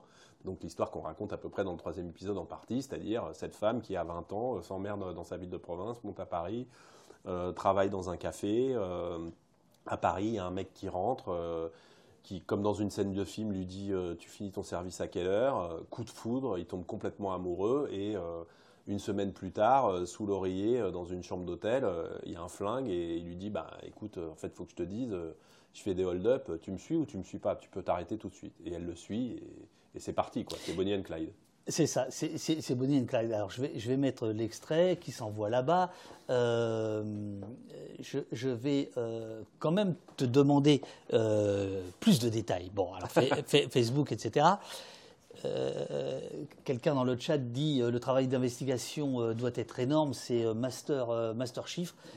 J'attends des nouvelles lunettes, je passe mon temps. Alors figurez-vous que c'est notre premier invité qui a bougé euh, en tant que réalisateur qui a bougé l'écran pour voir ce que vous bah racontez. Ouais, ça m'intéresse. Eh ben, bien sûr, bien sûr. Donc c'est ici, si tu veux, le, le, chat. Et donc, euh, quelqu'un euh, disait, le travail d'investigation devait être énorme.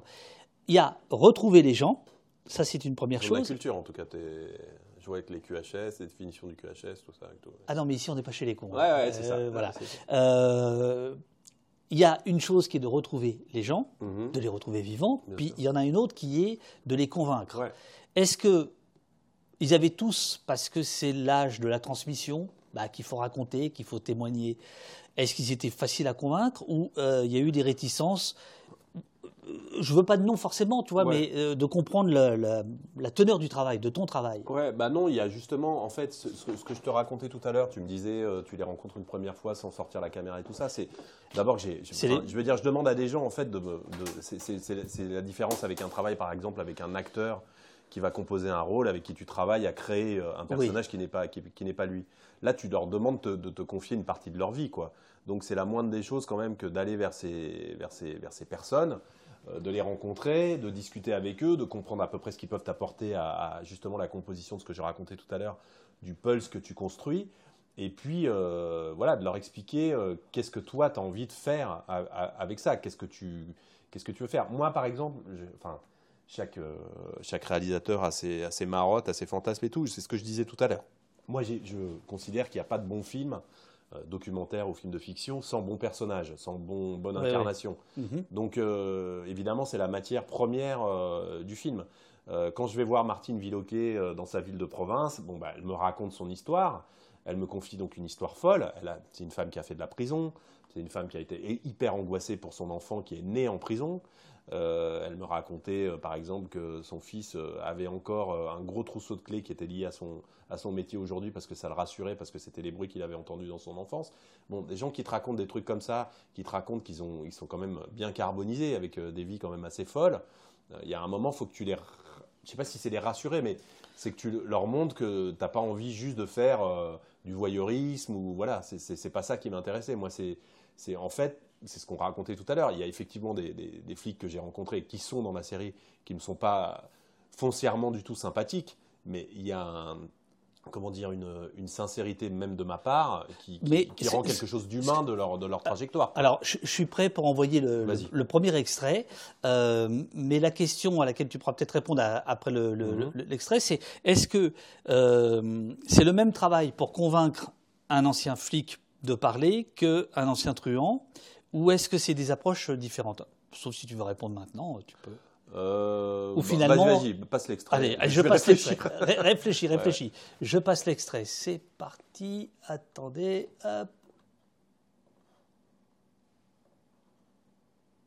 Il y a eu quelques stars du banditisme euh, dans les années 70. Il y a eu bien sûr Messrine, tout de suite on pense à lui. Il y en a eu d'autres qui sont peut-être un peu oubliés, un type comme Jean-Charles Villoquet. Villoquet, c'était l'un de ces personnages des années 70, garçon coiffeur, braqueur, qui avait été déclaré euh, officiellement euh, ennemi public numéro un. Le public, les flics, euh, les journalistes ont besoin toujours d'un ennemi public numéro un. Même quand il y a trois ennemis publics numéro un en, même temps, mais ça fait rien, c'est pas grave. Alors, c'est un extrait qui, court, mais qui dit beaucoup de choses. Euh, qui dit beaucoup de choses. Alors, attends, hop, on y va, on y va, j'y retourne, hop. Euh, c'est un extrait qui dit beaucoup de choses. Il faudra qu'on parle de Alain Hamon, ton homonyme, mais euh, qui n'a pas de. L'inénarrable Alain Hamon. Euh, personnage de RTL. De RTL, reporter de RTL, qui, bah, qui fait aussi partie de cette époque, parce que c'est aussi, aussi la médiatisation, etc. Qui dit aussi couille qui, passe son temps, euh, voilà, que j'avais rencontré dans l'affaire dite de Tarnac, figurez-vous. Il y a un chapitre qui lui est consacré à, Alain Hamon, euh, c'était une rencontre assez étrange. Euh, c'est vraiment deux visions du métier complètement différentes, mais il a un côté attachant. Alors lui, c'est clair. Enfin, c'est voilà. Il a une gouaille, quoi. Il a une gouaille complètement complètement démente. Et puis effectivement, voilà, RTL, Europe 1, mais là c'est RTL que tu choisis, et, sont extrêmement importants. C'est plus important encore peut-être que les, chaînes d'infos d'aujourd'hui. C'est-à-dire que bon voilà, Hamon, il connaît tout le monde. alors tu sais pas s'il parle comme un flic ou comme un truand. Enfin bon, euh, je parle de Hamon, donc euh, l'autre. Euh, voilà. Et puis, il y a cette idée de, d'ennemi public numéro un. Mm. de cette fabrication, je crois que c'est dans cet extrait que Hamon dit, mm. il peut y en avoir trois en même moment, mais on l'appelle l'ennemi public numéro mm. un. et toi, ta série, elle valide totalement ce concept-là. Euh, ouais, elle valide, bah, elle valide vraiment que bah, c'est ce, qu'on ce que tu disais tout à l'heure aussi. C'est Broussard, Mérine, c'est ça fait vendre du papier, ça fait vendre des articles, ça fait, ça fait la chronique euh, régulière, quoi. C'est un feuilleton. Il y a un côté feuilletonesque. Donc l'ennemi public numéro un, c'est, c'est un côté. Euh, il n'y a pas d'ennemi public numéro un aujourd'hui. Enfin, malheureusement, il y, il y a des gens qui deviennent célèbres par leur nom parce qu'ils ont ils ont participé à un attentat d'envergure euh, aujourd'hui, mais il n'y a pas, ça n'existe plus. On ne sait pas qui sont, euh, à moins de vraiment être spécialisés dans les, dans les, en lisant les articles de, police sur euh, qui sont les, les, tenants du trafic de drogue dans les cités à Marseille, tout ça. Mais franchement, personne ne les connaît. Personne ne connaît, non, comme on connaissait Mérine ou même Jean-Charles Villoquet à une époque. Donc la, la, la Il y a peut-être quelques capitaines d'industrie, mais on ne citera pas leur nom ici pour pas être désagréable, euh, qui peuvent euh, paraître euh, comme des pas amis numéro un. Quoi. Mais ça, c'est autre chose. Ça bien sûr, bien sûr. Non, la, criminalité à col blanc. Oui, oui, voilà. Mais non, la, création d'un. voilà, Mérine ou Broussard d'ailleurs, c'est inimaginable aujourd'hui. Qui connaît le nom du patron de la BRI aujourd'hui ou de la brigade criminelle? Personne. Euh, à ce moment-là, c'est des gens connus, c'est des gens euh, qu'on voit euh, régulièrement à la télé, qu'on entend régulièrement, dont on sait qu'ils enquêtent. voilà. Donc, effectivement, Jean-Charles Villoquet, qui n'est pas Mérine, mais qui est un truand connu de cette époque-là, aussi grâce à certaines scènes, dont une scène d'évasion complètement dingue que, réalise sa femme. on verra un extrait là. Dans, voilà, bah, c'est des personnages ou en couleur qui font l'actualité, quoi. Est-ce que donc il y a une différence d'approche? Je parle là de patte humaine. Euh, entre euh, quand tu viens pour la première fois ou les deux, trois premières fois pour convaincre la personne de parler et éventuellement euh, savoir si c'est intéressant. Est-ce qu'il y a des différences selon le, le circuit dans lequel ils ont évolué, flic ou voyou Alors c'est sûr que par exemple, alors pour moi non. Enfin, ce que je cherche, c'est justement à rendre cette espèce d'humanité dont je parlais tout à l'heure. C'est un peu présomptueux de dire ça, mais c'est quand même assez important parce que euh, voilà, encore une fois, moi, ça, m'intéresse pas trop euh, d'être blanc ou noir. Enfin, je veux dire, euh, évidemment que j'ai mon avis, j'ai évidemment que voilà, il y a des choses que je considère bien et pas bien, etc. Heureusement, j'ai un esprit critique, mais c'est pas le but que mon film devienne une tribune de moi-même. Ça m'intéresse pas. Mm-hmm. c'est d'ailleurs, c'est pas du tout pour te faire des louanges, mais c'est ce que moi j'ai beaucoup aimé dans ton film. c'est par exemple que justement, tout à coup, euh, je sais très bien ce que tu penses, je vois très bien ce que, pense le film, mm. mais il a l'intelligence de donner quand même la voix à des flics qui sont confrontés à, une contradiction par rapport à ce qu'ils font, mais en même temps, ça les rend quand même, on ne se dit pas juste c'est des, euh, euh, des, fachos, connards et tout ça. Enfin, tu vois, il y, a, une considération un peu plus grande. je, compare euh, en même temps des choses qui ne sont pas exactement comparables, mais quand même, il y a cette approche-là qui est hyper importante, que moi je trouve hyper importante, y compris en documentaire. C'est-à-dire pas de manichéisme, quoi. Oui, enfin, c'est-à-dire que moi, je ne suis, il y a un truc que je supporte pas, c'est de voir un film qui me dit ce qu'il faut penser. Moi, ça m'intéresse pas, je m'en fous. Euh, bah, écoute, tu penses ce que tu veux, mais euh, tu m'entraînes. Enfin, voilà, je, suis assez grand pour arriver à. C'est ce qu'on peut reprocher à plein de, chaînes de télé, de gens, de, de vous de vouloir vous, vous, mettre dans la tête quelque chose qu'ils pensent. Bah non, on est, on est des individus euh, Bien sûr. Euh, doués d'un esprit critique, ou en tout cas c'est plutôt ça qu'on a envie de favoriser. Quand on a des enfants, on a plutôt envie de favoriser ça chez eux que plutôt qu'ils pensent exactement comme, comme leurs parents. Mm, enfin, donc il n'y a pas de raison qu'on fasse mm, différemment mm, avec un spectateur. Mais évidemment, quand on va voir un truand qui a fait 15 années de tôle, qui a eu évidemment une vie quand même, on peut le dire, saignante, etc., il y a des, gages, un rapport de confiance, un rapport par rapport à la clandestinité et aussi un rapport par rapport à ce qu'ils sont eux, c'est-à-dire quand même une capacité à être pour le, pour le coup, pour certains, très euh, embrouilleurs à raconter des trucs, etc., qui font partie de leur personnage et c'est aussi ce qu'on va chercher. Euh, voilà, là il y a un rapport de, de confiance, ou en tout cas de ce vers quoi on, veut aller en raconter, qui doit se passer entre, entre, entre les deux personnes. Quoi. Ce mm. qui n'est pas vraiment le cas de Martine, par exemple. Mais Martine, j'ai appris des trucs sur elle qui n'ont rien à voir avec la série. Euh, plus tard après, que voilà, on s'est pas dit, euh, voilà, mais les flics aussi, hein, j'ai appris des trucs qui n'étaient pas vraiment. donc c'est bien d'avoir une vision générale du truc avant de savoir vers quoi on veut aller, qu'est-ce qu'on veut, ce dont on veut rendre compte. On va regarder l'extrait où Martine Villoquet raconte euh, l'évasion. Euh, je, vais, je vais te remontrer un peu l'écran et je vais t'expliquer, en fait, comme ça tu verras mieux. Ça, c'est le chat euh, en direct. C'est les, les, gens qui, qui réagissent pendant que nous parlons. Et ici, ce sont des questions qui sont mises de côté par la modération que je te poserai par la suite. Voilà. Donc, euh, mais que tu pourras même lire directement si, si, tu as envie. Voilà, c'est juste pour que tu comprennes le dispositif. Je vois qu'il y a énormément de culture. Il y en a un qui connaît le, nom du patron de la BRI, Simon Rirandé, aujourd'hui. Euh, euh, ouais, mais et, sinon ici sont mes notes. comme ça, c'est la, bah, c'est, la conduite de, l'entretien, tu vois. Comme, comme ça, comme ça, travaille très bien. Hein, comme ça, tu sais tout.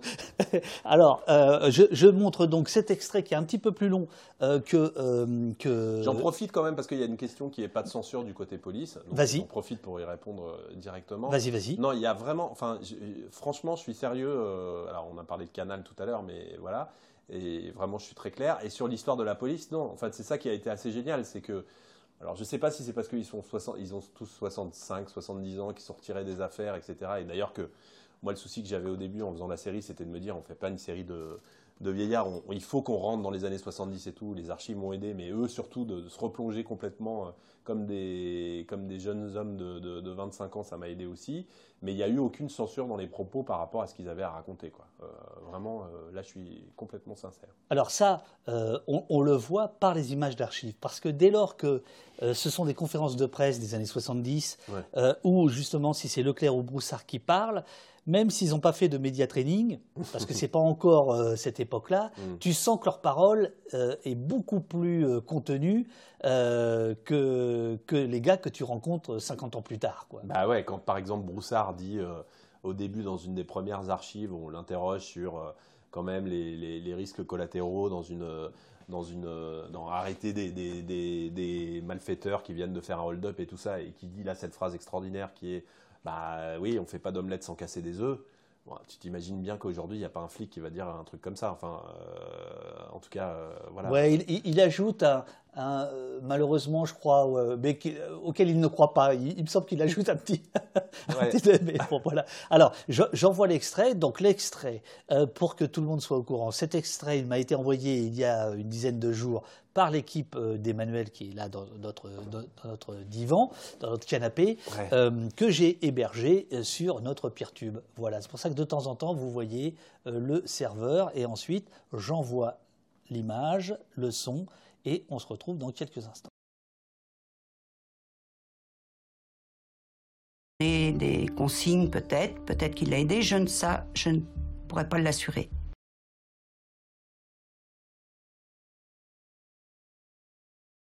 Très rapidement, Jean-Charles m'a demandé si j'étais prête à le faire évader. Donc, euh, bah, j'ai pas hésité, j'ai dit oui. Jean-Charles devait passer telle date euh, devant une petite cour correctionnelle euh, au tribunal de Paris. Le scénario, c'était que j'arrive déguisée en avocate avec des armes et de prendre le président en otage. Jean-Charles et Jacques Mérine étaient en quartier de haute sécurité, donc euh, ils se sont côtoyés. Est-ce qu'ils en ont parlé ensemble de cette euh, évasion? Est-ce que Jacques Mérine a donné des consignes? Peut-être. Peut-être qu'il l'a aidé. Je ne sais. Je ne pourrais pas l'assurer.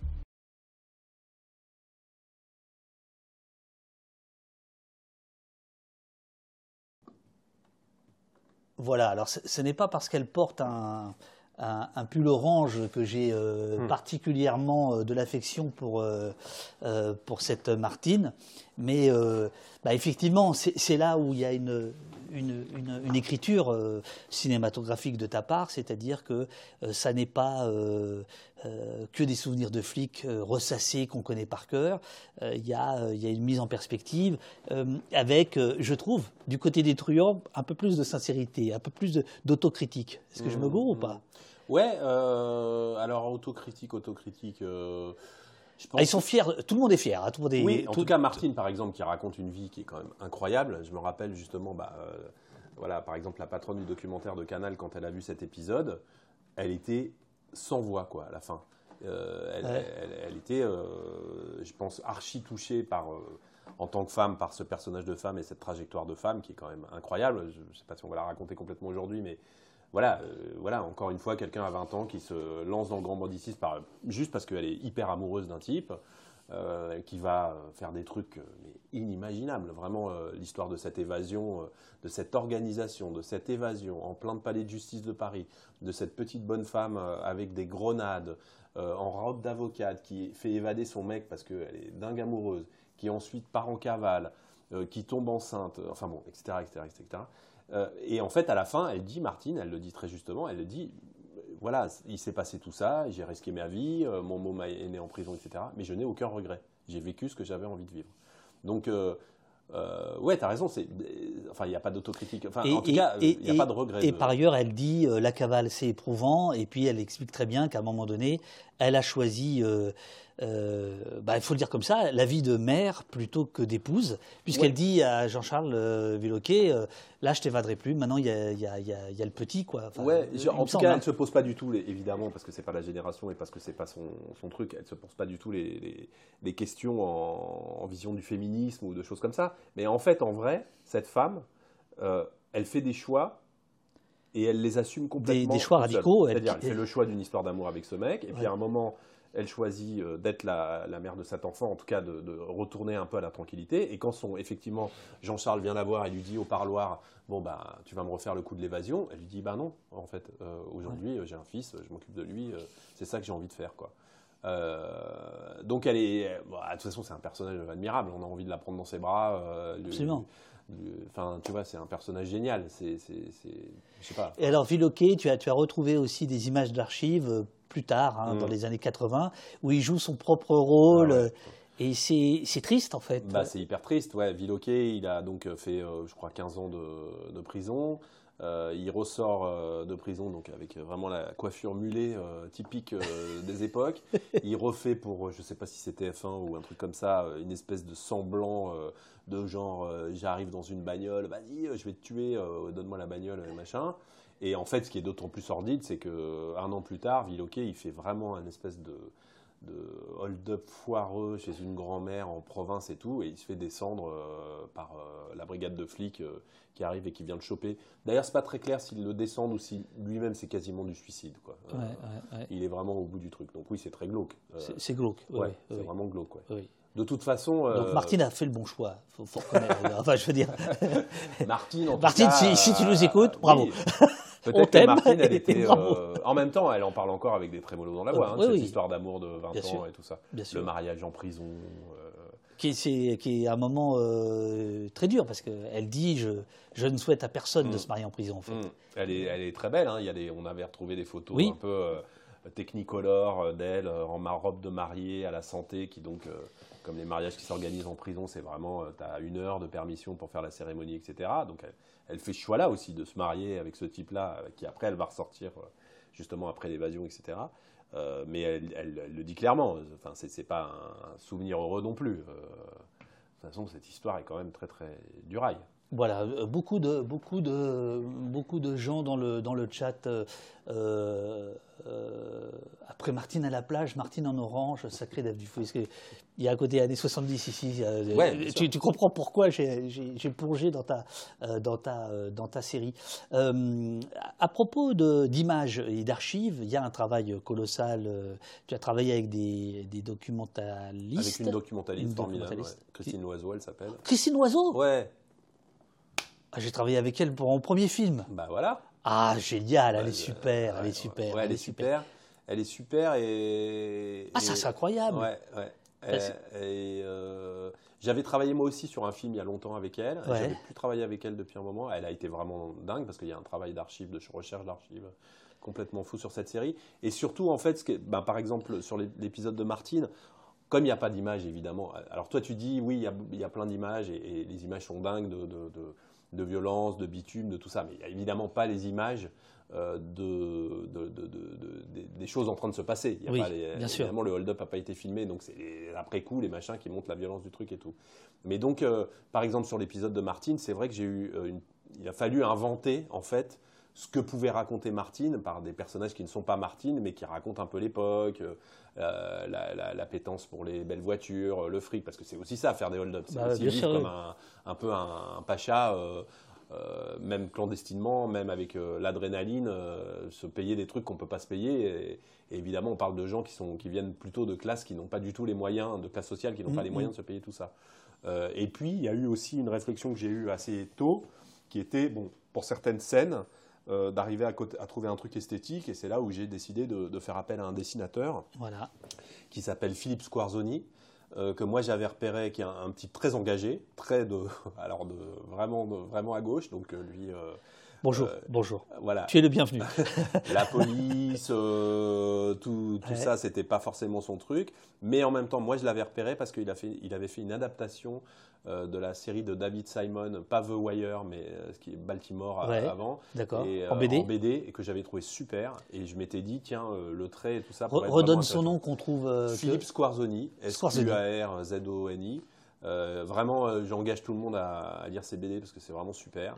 Euh, le travail qu'il fait. Donc le, principe, c'est que euh, parfois, comme tu n'as pas d'image, euh, il y a ce dessinateur qui arrive, qui, qui, fait des, des, plans, des, plans larges. En gros, d'une minute par épisode, qui sont par exemple, pour prendre le, premier épisode, une séquence vraiment de cavale, hold-up, le, hold-up qu'on racontait, dont, dont Renaud a fait une une chanson au début, donc des dessins en couleur qui sont pas de l'animation pure. On n'a pas de toute façon ni les moyens ni le, de faire un dessin animé, mais euh, à travers euh, une dizaine, quinzaine de, planches, euh, d'arriver à nous créer des mouvements dedans, de coloriser des choses, de aussi pouvoir jouer avec le son ou d'actualité de, l'époque ou de choses comme ça pour arriver à raconter un peu ce qui est pas filmable. Et, et, et, ça termine en règle générale sur l'image mm. filmée suivante, ce qui fait qu'on passe de, de, mm. l'univers graphique, à la réalité, comme un fondu. Comme un fondu et c'est rudement chouette.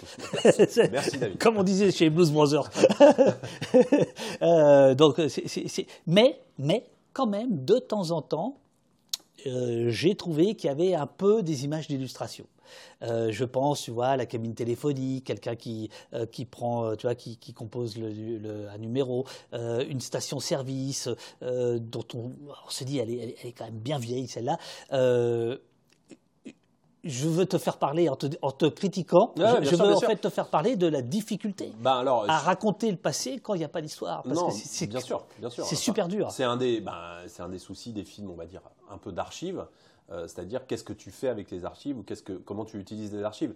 Donc évidemment, euh, euh, l'archive, il faut absolument pas l'utiliser quand on fait des films comme une illustration de quelque chose. Si tu dis machin fume une cigarette, si c'est pour voir machin fumer une cigarette, ça n'a aucun intérêt. Enfin, justement, c'est on est dans le sur. Euh, c'est ça. Et en plus aujourd'hui, euh, alors malgré plein, plein de. Au Québec, il y a une très bonne expression pour ça, c'est banane banane. Ouais. Si, si, tu dis banane et que tu montes une banane, donc quand tu es en montage, le, monteur il dit non mais là c'est banane banane. Bah ouais, T'as compris, t'arrêtes. enfin la télé, la télé de flux, la télé de mauvaise qualité ne fait que ça. Bah, bien sûr, elle te hein. pousse à ça. Elle, te, pousse, à ça. pousse, à ça. Donc toi, il faut que tu expliques. voilà. Alors heureusement, au jour d'aujourd'hui, il y a quelques effets bénéfiques à, par exemple à Netflix ou toutes ces choses-là. C'est que, par exemple, enfin, la, télévision française a compris que bah, la voix off, c'était pas l'alpha et l'oméga d'un documentaire. C'est-à-dire que euh, justement, en plus de la banane, en plus de la banane, et de dire il mange une banane, ben non, ça n'a aucun intérêt en fait. Donc euh, arrêtez, arrêtons de prendre le spectateur pour un débile. Euh, donc voilà, ça, ça on, est déjà sorti de ça. Tu l'attribues à, Netflix Je pense que en, fait, le fait que, que ce qui ne veut pas dire que les documentaires de Netflix sont, sont, tous, sont, sont, bons, hein, c'est pas du tout ça que je dis. Mais je dis qu'en fait, il y, a en tout cas, ce, ce média-là il n'y a quasiment pas de voix off sur les films de Netflix. tu, remarqueras. Euh, de Netflix et d'autres plateformes. Et euh, ça, ça permet de montrer que, ben oui, à un moment, euh, on n'a pas besoin qu'on te guide comme ça, comme un petit chien pour, regarder les trucs. Donc oui, les archives, forcément, il y a un piège. Et puis il y a en plus les archives des années 70, comme elles sont très belles, comme elles sont filmées en 16 mm ou en 35 mm, euh, tu as envie un peu d'en profiter. Mais euh, le but, c'est qu'effectivement, ce ne soit pas de l'illustration. Après, tout à coup, par exemple, pour, pour ce que tu prends, un plan d'un type qui a une cabine téléphonique dans Paris à cette époque-là, bah, mine de rien, pour un jeune spectateur qui peut regarder la série, qu'est-ce que c'est qu'une cabine téléphonique aujourd'hui, machin et tout, enfin inimaginable. Donc ça fait partie des trucs. Et, le mec dit. Euh, et là encore, il y a du orange, hein, puisque les, les, les, Ah non, mais attends, alors moi je, je, suis un détecteur d'orange, si tu veux. Euh, non, non, mais je. je euh, c'est pour te dire que j'ai vraiment goûté la, mm. série et, je me suis dit, tiens, il y, a, dû y avoir à certains moments euh, chercher, chercher, et puis faute de mieux, on met ça parce que. Euh, mais ouais, un peu, mais pas beaucoup, et surtout, j'en ai beaucoup, enfin, par rapport aux premières versions de montage, après, j'en ai beaucoup enlevé euh, des archives parce que justement. Et puis parce que les personnages sont forts, donc ils racontent aussi des choses. voilà. Après, il y avait ce truc de c'est ce que je disais tout à l'heure, de personnages qui ont quand même tous à peu près 65-70 euh, ans, donc de pas non plus faire un film de... Alors heureusement, ils ont une vitalité, en fait, qui n'est pas toujours euh, d'ailleurs euh, euh, symptomatiques avec leur état physique, mais qui sont une vitalité complètement incroyable. Par ah exemple, Jean-Bernard Vincent, euh, on, vraiment un mec qui n'est pas dans un état physique euh, top, il est, génial quand il raconte les histoires. Le, le, mouton noir. Le mouton noir. Voilà. Alors, avant de parler de lui, je voudrais juste te demander, toujours dans les questions de dispositif, comment tu décides d'en filmer un dans un stand de tir, l'autre beaucoup dans leur jardin. Hmm. Il y a beaucoup de jardins. Alors, euh, c'est quoi? C'est pour nous montrer qu'ils euh, ils ont tous des, euh, des, des, vies paisibles de retraités. Là où les truands sont plutôt dans les cafés. C'est-à-dire que. ouais, il y a des flics aussi hein, qui sont dans les cafés. Il y a aussi des flics dans les cafés. mais j'avais l'impression que les flics étaient quand même propriétaires et que les truands, c'était un peu bah, sur le zone que ça. Ça, par ailleurs, c'est une réalité. Hein. Je veux eh dire, les, truands. Ceux qui gagnent le plus d'argent, c'est les flics. Ceux qui ont gagné beaucoup d'argent. Ouais. non, je, je, Les truands ont, gagné beaucoup d'argent à une époque, mais généralement, là, tous ceux qui sont dans, la série, ils ont tous fait quand même une bonne dizaine d'années de placard, comme on dit. Euh, et certains tardivement. Euh, donc euh, voilà. Et pour en parler, parler d'un qui est assez incroyable dans les premiers épisodes, qui s'appelle Gibus. c'est un type qui vit dans une maison de, à l'EHPAD aujourd'hui, que sa fille veut pas trop voir, ou en tout cas qui fait pas trop que, que la petite la petite fille de ce Gibus qui est un grand-père lui aussi a pas trop droit, droit, de voir. Enfin, tu vois, c'est des histoires aussi. Euh, bon, il n'y a, pas l'espace pour les raconter dans cette série, mais je vais pas, je vais pas faire pleurer sur ces mecs qui savent très bien ce qu'ils ont fait. Mais enfin, la vieillesse n'est pas que un temps euh, joyeux pour ces mecs-là. Ouais, pour, pour, pourtant lui, quand il te raconte que il était souple et que donc c'était c'était lui qui passait par dessus les, les guichets de banque pour aller chercher le pognon comme il a encore une pile électrique, tu, tu, tu crois volontiers qu'il y a 50 ans, le mec était souple, quoi. Bien sûr, Et euh, avec sa voix comme ça. Ils ont des yeux qui, quand ils racontent leur truc, quand, ils, quand ils racontent le, bonheur que c'était d'aller braquer une banque et de récupérer le truc, franchement, c'était comme, euh, c'est un enfant devant. Euh, devant le, coffre-fort. On, va venir euh, euh, à l'épisode 4, je crois, le mouton noir. 6, pardon, excuse-moi. Je t'en prie. C'était pour voir si tu suivais. Il y, a peut-être quelque chose qui manque parce que c'est pas non plus ce que tu voulais faire, donc c'est pas un reproche.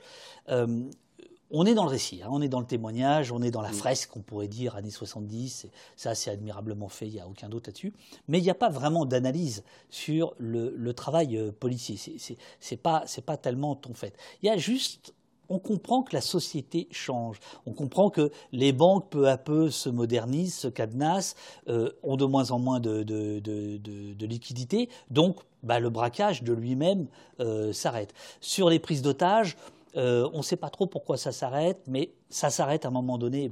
Ce que je veux dire par là, c'est que un certain nombre de chercheurs sur la police expliquent qu'en réalité, c'est moins la société euh, qui euh, s'adapte à la criminalité, à la délinquance, que la police qui est efficace. C'est-à-dire, bah, s'il n'y a plus de braquage, pour le dire grossièrement, c'est pas parce que les, flics ont été particulièrement efficaces, c'est parce qu'en fait les, banques ont changé, se, sont, protégées autrement. Est-ce que ça, par exemple, ça pourrait faire l'objet d'un autre film pour toi, ou, est-ce que tu t'es intéressé à ça, d'essayer de comprendre si, euh, au-delà des histoires absolument incroyables qui sont euh, popcorn, quoi, et qu'il faut regarder. voilà, voilà. J'imagine qu'il y a des gens qui voulaient faire un don au poste et qui, en fait, vont prendre un abonnement à Canal+. bon, c'est pas grave. Je fais tout le temps ça. Je, valorise toujours le travail des invités, mais c'est pas grave. Allons-y. Euh, sur, cette question-là. Euh, en fait, bah, quand tu fais un film, de toute façon, comme tu le sais, tu, tu, le fais avec. il faut une nécessité de point de vue, quoi. Donc encore une fois, l'histoire de cette série-là, c'est l'histoire de raconter un gang de flics. J'insiste là-dessus, pas pour, euh, mais parce que c'est comme ça que je l'ai vu, je l'ai vécu de l'intérieur et tout, et que je l'ai raconté. Donc c'est eux qui sont aux premières loges, qui racontent Bien le sûr. Donc évidemment que ça raconte euh, aussi une évolution de la société française à cette époque-là et de la criminalité, et que évidemment c'est parce que les banques à un moment décident d'investir dans les systèmes de sécurité, dans les caméras, dans les guichets, qu'ils arrêtent de mettre autant d'argent dans les guichets que les hold-up se tarissent et qu'on va trouver d'autres formes de. il va y avoir les, attaques de fourgons blindés, euh, mhm. il va y avoir l'explosion des stupes, qui est vraiment un truc qui change complètement la criminalité. Et alors, je vais te dire un truc, je pense que, en fait, euh, les grands criminels ont un train d'avance toujours sur les flics. C'est-à-dire que finalement, ils s'adaptent beaucoup plus vite et que c'est les flics qui courent toujours derrière. Euh, la fameuse théorie de on vit de l'océan à la petite cuillère, quoi, qui est tout à fait valable, par exemple, pour l'évolution du trafic de stupéfiants. Euh, le trafic des stupéfiants dans les années 80, puisqu'il va exploser à ce moment-là, mmh. n'a rien à voir avec celui d'aujourd'hui. Et en fait, c'est quand même plutôt euh, les trafiquants qui s'adaptent et qui ont un, métro d'avance que le contraire. Quoi. Euh, donc oui, bien sûr. Enfin, moi, j'ai jamais envie de faire le voilà, j'ai pas envie de faire le même film. Donc, même si par exemple, euh, ça m'est arrivé que par rapport à un documentaire qui avait marché ou un film, on me dise tu voudrais pas ah faire ça? Bien, Moi, j'ai pas, du tout envie de faire ça. Bien sûr, bien sûr. Donc, euh, bien sûr qu'il y a plein d'autres films à faire sur cette époque-là, sur ces, sur ces histoires-là. Après, j'ai été, euh, en toute humilité, étonné par certains moments ou à certains moments par rapport à l'actualité qui se passait en dehors de la salle de montage et du tournage de la série. je vais te raconter un truc sur, sur la fin de la série, sur le fait que raconter ces histoires des années 70, évidemment, c'était raconter une époque, raconter une sociologie et tout, mais des fois, c'était rattrapé par quelque chose de plus intemporel, de plus, par exemple, quand on racontait tout à l'heure le flic qui dit euh, Moi, la veuve et l'orphelin, ça me parle pas, euh, euh, c'est la chasse et tout ça. Moi, je pense que ça raconte aussi une façon d'être flic qui n'est pas forcément générale, j'aime pas du tout les généralités, mais qui, qui, qui, existe, quoi. Il faut, je veux dire, tous les mecs qui s'engagent comme tous les avocats, ne sont pas des mecs qui veulent euh, euh, défendre la justice et la loi. Il y en a qui veulent faire de l'argent et généralement ils sont avocats d'affaires. Hein ah Vous savez ou pas? Je, je t'apprends. et par exemple, à la toute fin de la série, quand on mettait la dernière fin technique à la série, on était à peu près au moment où il y avait, euh, il y a eu la mort de Naël et les émeutes en banlieue. Et c'est vrai qu'on regardait la série et avec des gens très jeunes qui travaillaient plus jeunes que moi, qui travaillaient sur la série. Et c'était étonnant de regarder, la, de, regarder certains épisodes qu'on était en train de finaliser à ce moment-là. Et ben, euh, les propos des flics sur, euh, sur euh, un certain rapport à la, à la violence, à l'exercice de la violence, à l'arrestation, à, à, sortir son arme, à, comme le dit à un moment, enfin tu vois, à, fabriquer un peu aussi des choses, etc. Euh, comme le dit par exemple Jean-Bernard Vincent dans un épisode où il raconte ce, que je, ce qui je pense n'est plus le cas aujourd'hui, mais qui est quand même, euh, voilà, il y avait des fois un, autre, flingue qu'on sortait euh, pour s'en servir comme une preuve sur des trucs et tout, bah, ça avait une résonance quoi. Forcément, tu peux pas non plus te dire, Bon, c'est les années 70, ça n'a plus rien à voir avec nous. Bien les flics qui parlent, c'est des personnages de, de, de, légende, de western et tout ça, et ça n'a plus rien à voir. Et d'ailleurs, pour avoir fait une ou deux projections avec des flics actuels aujourd'hui, plutôt des hauts gradés, des, des, des mecs importants et tout, d'abord, ça fait partie de leur histoire, ces mecs-là. Euh, quand tu rentres à la BRI aujourd'hui, dans les locaux de la BRI aujourd'hui, les photos de Broussard, de la mort de Mérine, euh, de certaines arrestations, de l'ambassade d'Irak, qui est aussi un, épisode de la série, c'est des ah, photos qui sont dans le... L'ambassade d'Irak, c'est dingue. C'est dingue c'est des photos qui sont dans le, dans le hall d'entrée de la BRI. C'est l'histoire, c'est la mythologie de la BRI. C'est ce qu'on pourrait appeler le tableau de chasse, puisque certains sont chasseurs. enfin, le tableau de chasse. C'est les trophées quand même. Il y a un côté un peu macabre là-dedans. Bien sûr, bien sûr. Bah, c'est euh, en même temps euh, des exploits et en même temps c'est des morts. De toute façon, la police, c'est la violence quand même. Hein. C'est pas, je veux dire, c'est pas la violence. Euh, c'est pas que la violence qu'on raconte dans ton film ou dans, dans c'est de toute façon comme le dit très justement Jean-Bernard Vincent à un moment, on n'a pas un flingue euh, pour se défendre. Ça, c'est du, c'est du roman. Je veux dire, on, a un flingue pour l'utiliser et on peut l'utiliser tous les jours. Et on peut tirer et tirer, euh, tirer ça blesse ou ça tue. Alors, euh, voilà. Tu, en parles beaucoup. tu lui consacres un épisode. Mm. donc, Jean-Bernard Vincent, c'est l'épisode 6. et non pas 4, comme, comme, tu disais tout à l'heure. non, le, le, le, mouton noir. Alors, il y a un petit extrait. Peut-être que je peux mettre l'extrait d'abord, et puis ensuite on, revient, on revient euh, euh, tous les deux. C'est comme. Euh, du coup, j'en profite pour lire un peu quelques.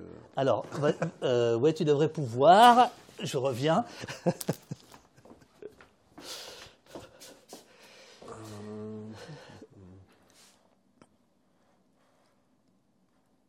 Moi, je suis quasiment prêt. Donc... Le pantalon de David, quelle merveille d'orange. Tu vois, il y a quand même des trucs. Euh... euh oui, c'est vrai qu'il est très beau. C'est très juste. bon, alors, euh, passons aux choses sérieuses. J'envoie la. J'envoie, j'envoie, j'envoie. Euh, Jean-Bernard Vincent, donc. Voilà.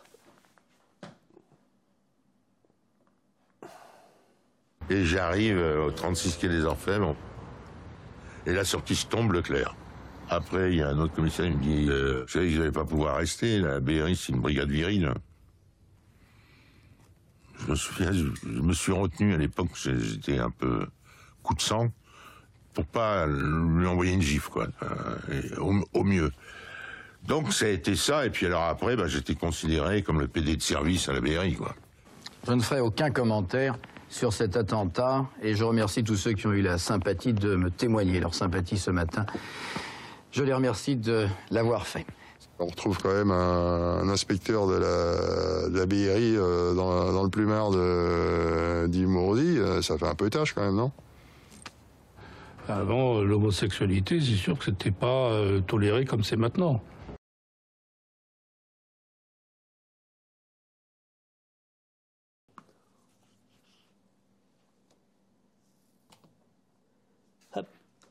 Normalement, on est reparti. Oui, voilà, on est reparti. Alors, euh, cadeau de Noël, tu disais, off, euh, ce personnage. Ouais, parce que c'est bah, un peu ce que je te disais tout à l'heure. Donc, euh, tous, toutes ces, tous les, personnages principaux de la série, donc je les ai rencontrés sans caméra une première fois.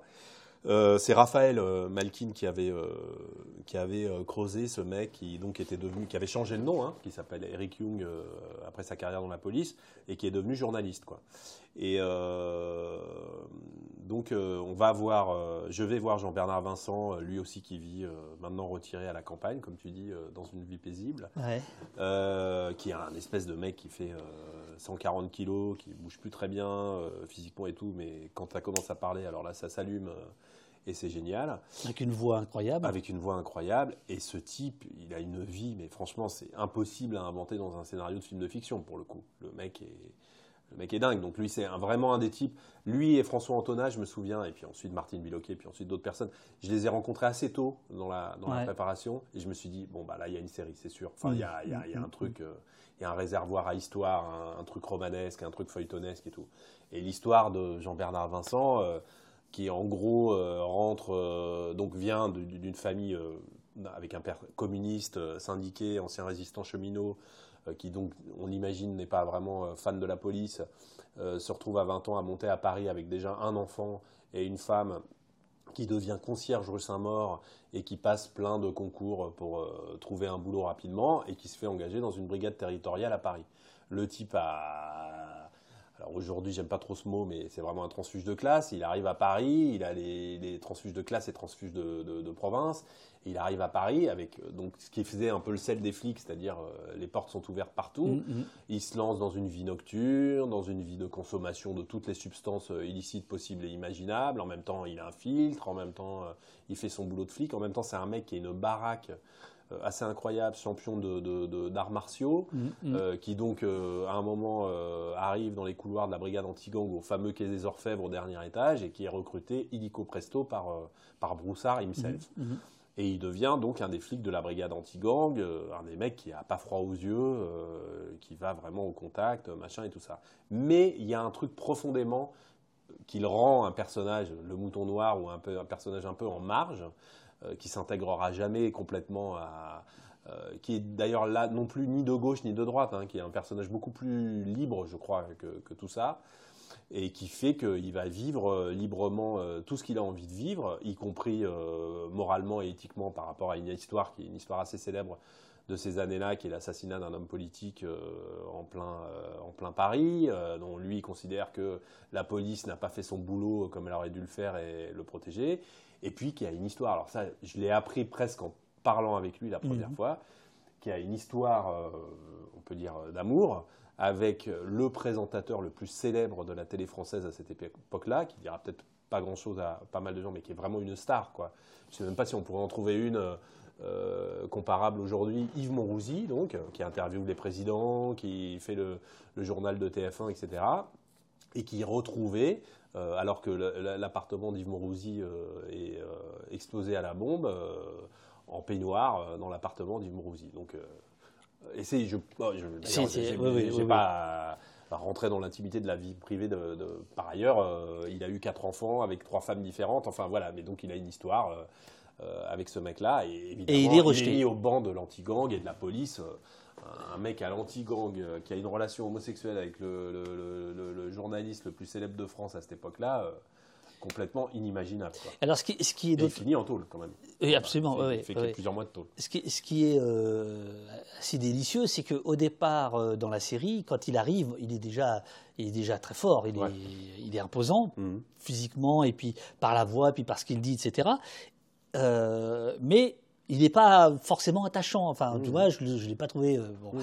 C'est plutôt le bas de cop, on dire. Et puis tout d'un coup, il y a ce truc qui lui arrive, et alors là, on se dit ah merde, le pauvre gars, je veux dire, oh la vache, c'est dur. Et donc là, il y a un effet euh, scénaristique euh, qui est. Bah, en fait, il y a un truc de série, quoi. De série. C'est-à-dire que moi, c'est ce que j'aime bien dans, dans, des séries, euh, même de, fiction, c'est-à-dire que tout à coup, il y a un personnage qui est plutôt secondaire pendant un moment. Le twist, et Quoi, voilà. et puis il y a un épisode où il devient le, le, cœur, et tu, tu découvres un truc une, densité, une épaisseur au personnage qui est ah, un peu inattendue. Quoi. Enfin voilà, de toute façon, personne peut euh, écrire l'histoire de Jean-Bernard Vincent. Donc quand euh, Jean-Bernard Vincent te raconte son histoire du début jusqu'à la fin, puisque c'est ce qu'il fait dans l'épisode 6 en gros, euh, bah, t'es complètement un peu comme Martine Villoquet en fait. C'est un peu les deux épisodes qui sont un petit peu particuliers, qui s'attachent vraiment à deux personnages qui deviennent centraux, qui sortent un peu justement du gang, de la bande, et qui s'intéressent à deux personnages. On, on, te, on, te, on te demande pourquoi il a fait de la tôle. Il a fait de la tôle. Alors c'est un peu, euh, il a fait de la tôle parce que, bah, euh, en fait, je pense qu'il y a des gens qui voulaient le faire tomber. Qu'il a ouvert. Alors plus euh, parce que l'histoire de Monrouzi, ça le fait virer de l'anti-gang. Mais il, continue et il est nommé dans un, le commissariat où vous voulez pas du tout aller, qui est le commissariat de la Goutte d'Or à Paris. Mhm. Sans doute qu'il doit traficoter un peu. Ce qui, ce qui en dit long quand même sur la vision de la préfecture. C'est-à-dire que la goutte d'or, c'est le bagne. C'est le bagne. Hein, tu, tu, vas chez, chez les Noirs et les Arabes. Exactement. Et en fait, c'est un déclassement. Enfin, je veux dire, c'est. Voilà. Tu passes du quai des Orfèvres, du centre de Paris, de la brigade le 36. Euh, la plus médiatique, du 36, à, au commissariat dans le 18e de la Goutte d'Or, qui est là vraiment euh, genre coupe-gorge et tout ça. Et Jean-Bernard Vincent. Euh, Bon, il doit avoir, euh, bah, de, par ses fréquentations euh, de, noctambules et tout ça, euh, il doit être un peu border, un peu déprimé aussi, parce que je pense qu'il a plus du tout envie de faire partie de la police à ce moment-là. Et il se fait arrêter un matin avec des flingues, des faux papiers chez lui. Lui dit qu'il était en train de remonter une filière. Les flics considèrent qu'il a donné la main à des malfaiteurs dans une histoire de hold-up, et il va faire 4-5 mois de, de, tôle, mais en QHS pour le coup. Mhm. Euh, et en fait, il n'y a rien contre lui, donc il y a un non-lieu qui est, qui, est, qui est, donné, et c'est la fin du sixième épisode. Il, il, sort de la santé, il prend le taxi, et il rentre dans sa province, et à partir de là, il sera plus jamais flic, et il, va entamer une nouvelle carrière. Mais pendant 2-3 ans, il va galérer, hein. il va avoir des procès, des machins, des trucs. Euh, puisqu'il a diffamé justement par rapport à, l'histoire de cet homme politique où il a ouvert un peu les vannes. Euh, en disant la, la, police n'a pas du tout été irréprochable dans cette histoire. On va, on va aller à l'épisode 8 euh, rapidement, puis après on prendra quelques questions du chat et ensuite euh, euh, vous allez partir faire la tournée promotionnelle. là c'est le tour de chauffe. donc l'épisode 8, je te l'ai dit par email, je, le redis ici, bah, je, trouve que c'est un épisode rattaché. En gros, euh, c'est qu'est-ce qui est devenu la BRI. Donc, on fait un saut de 40 ans, voire 50 mmh, mmh, ans, mmh. et on se retrouve avec la BRI d'aujourd'hui, euh, celle notamment euh, du, Bataclan. etc.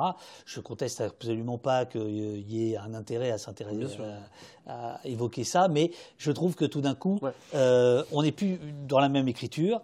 D'ailleurs, c'était assez étonnant, la bande-annonce de la série qui met vachement en avant cet aspect-là, mmh. alors que c'est un huitième de la série euh, et que c'est pas c'est pas le propos. Hein, bon voilà.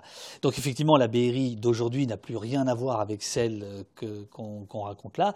Voilà. Est-ce que c'est Bolloré qui t'a qui t'a qui, qui, Bolloré père ou fils Vas-y, tu peux y aller. ici, ici, c'est un lieu libre. Pour être totalement transparent, puisque on est complètement transparent. Euh, moi, en fait, pour moi, la série, elle se termine avec la mort de Mérine. C'est épisode 7. C'est l'histoire d'une décennie, c'est l'histoire de, de, cette brigade anti-gang pendant cette décennie-là. Il se trouve que la brigade anti-gang, qui est donc la BRI, c'est effectivement, euh, aujourd'hui, c'est la, BRI, mais qui n'a plus rien à voir. Euh, les mecs sont plus, ont plus exactement les mêmes missions. Et ce qui fait le sel de la série, c'est que justement, la brigade anti-gang de cette époque-là, elle est sur tous les terrains. Donc on peut raconter un peu, c'est pour ça qu'on peut raconter un peu la sociologie des années 70, c'est qu'elle est sur plein de types de criminalité pendant toute la série. Bon, il y a eu un moment où, Canal m'a dit, euh, mais ça serait bien quand même de faire un, parallèle avec, euh, avec, euh, avec la, la, BRI d'aujourd'hui, qui n'était pas mon idée du tout initiale. Donc j'ai fait ce truc qui fait que dans le huitième épisode, il y a effectivement une ellipse temporelle qui a un Il y a eu quelques stars un, peu, un peu blaguesques. dans les années 70, il y a eu bien sûr Messrine, suite on pense à lui. Il y en a eu d'autres qui sont peut-être un peu oubliés, un type comme Jean-Charles Villoquet. Villoquet, c'était l'un de ces personnages des années 70, garçon coiffeur, braqueur, qui avait été déclaré euh, officiellement euh, ennemi public numéro un. Le public, les flics, les journalistes ont besoin toujours d'un ennemi public numéro un. Même quand il y a trois ennemis publics numéro un en, même temps, mais ça fait rien, c'est pas grave. vachement. Mais c'est sûr qu'il est en dehors du, reste de la série. Je vais pas te défendre euh, le contraire euh, là au ah, jour d'aujourd'hui. On me dit qu'il y a un problème de son. C'est-à-dire Ah, tu crois qu'on nous a coupé Non, je ne sais pas. Attends, attends, attends. Euh, Double son. Une vidéo tourne Ah, ah, ah, ah, ah, attendez, attends. Excuse-moi, je, je, reviens. Je retourne aux, ah, merde, alors. Je retourne aux manettes. Ah, c'est bizarre ça.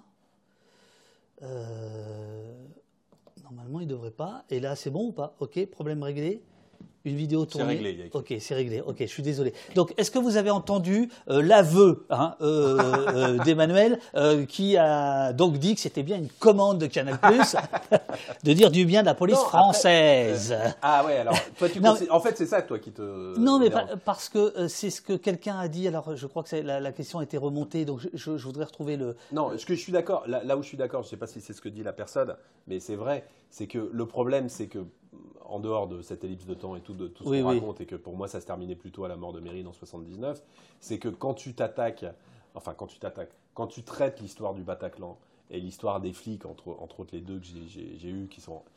Je veux dire, franchement, hein, euh, là pour le coup, je disais tout à l'heure, on s'en fout de savoir ce que je pense ou pas de penser tout, mhm. mais les mecs qui sont rentrés de la BRI au Bataclan, euh, qui ont sauvé euh, les otages. Qu'est-ce que tu veux que je te dise? À part te dire que c'est des héros, je euh, je peux pas dire grand-chose d'autre. Enfin, je veux dire, il n'y a pas de. Voilà, si, ça, c'est sûr que si c'est ça que tu veux me dire, faire dire, que effectivement ça termine sur le fait que on termine sur deux figures de la police, de la BRI qui sont Oui, enfin, ni toi ni moi on l'aurait fait, et ce qu'ils ont fait, c'est dingue. Euh, Citadel nous dit excellente question parce que ça sent la construction de légende pour une police actuelle qui tue et qui est mal aimée. Voilà. Euh, ça ne veut pas dire que c'est ton intention. Non. Ça veut pas dire je te rappelle aussi qu'à la fin de, cet épisode, il y a une des, une des, des femmes qui me, qui me, touche énormément, qui était otage dans ce truc-là, qui dit elle-même, avec des mots qui ne peuvent sortir que de sa bouche à elle, moi, franchement, les flics, euh, c'est vraiment pas, c'est vraiment pas ma cam, mon truc et tout. Mais les mecs qui m'ont sorti de là, euh, qu'est-ce que je peux leur dire? J'ai une reconnaissance euh, intemporelle pour eux. Donc, ce qui est, ce qui est étonnant d'ailleurs, il y a deux, trois personnes donc qui sont des otages de. C'est évidemment a priori pas le public qui, je pense, en dehors, avant toute cette histoire du Bataclan, est un public pro-flic. Euh, mais que là, il y a une rencontre entre un truc. Alors évidemment, euh, finir, euh, tu vas me dire finir une série là-dessus, c'est pas anodin et tout ça. Ça ne peut pas être anodin, ce truc-là. Et pour moi, c'est pour ça que ça aurait été plus symbolique de terminer sur quelque chose qui est plus ambigu et plus complexe, comme la mort de Mérine. Voilà. et surtout sur une décennie qui était les années 70. Euh, après, euh, je me vois pas forcément faire euh, anti-gang années 80, anti-gang années 90. Non, bien sûr. non, mais parce qu'en plus, il, se trouve que, euh, je crois même que c'est sur Canal, il y a une série actuellement qui, tourne autour de, de, de l'anti-gang. Une série de fiction qui s'appelle BRI, d'ailleurs. Qui s'appelle BRI. il, y a eu, il y a eu le film de Jiménez aussi là-dessus. Mmh. bon, voilà. je veux pas, je veux, je veux, pas te torturer par rapport à ça. Non, non, mais je, trouve ça bien que tu. Il n'y a aucun problème. Moi, je, moi, je t'en parle tout à fait franchement. Et par ailleurs. Mais alors, par ailleurs, juste, je veux dire un truc, euh, parce que moi, j'aime. La généralité est un truc que je trouve assez ennuyeux. Euh, donc, je pense pas que tous les flics soient ça, ou soient ça, ou soient ça, ou soient ça. Et je pense que la brigade anti-gang, qui a plein de problématiques, plein de problèmes, donc vraiment, on ne peut pas dire qu'on les cache dans les années 70, n'est pas toute la police.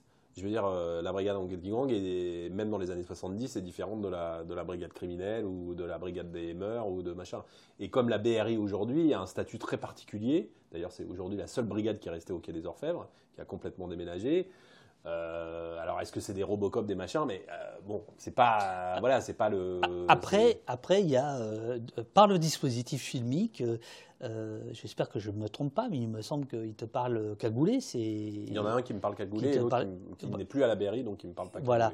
Euh, mais on voit bien aussi une évolution de la part de, des services de police. Sur la... Il y a quand même une maîtrise de la communication. Ça, c'est, mm. c'est pas de ton fait. Hein. Mm. Euh, mais d'un côté, il y a ceux qui, qui, parlent mais qui sont anonymes. voilà. Ça pose aussi question à la fois sur les risques qu'ils prennent, mais aussi sur le fait qu'on puisse ou non les identifier. voilà, c'est toute la question Enfin, voilà. mais je, trouve que ça montre euh, un petit peu de choses.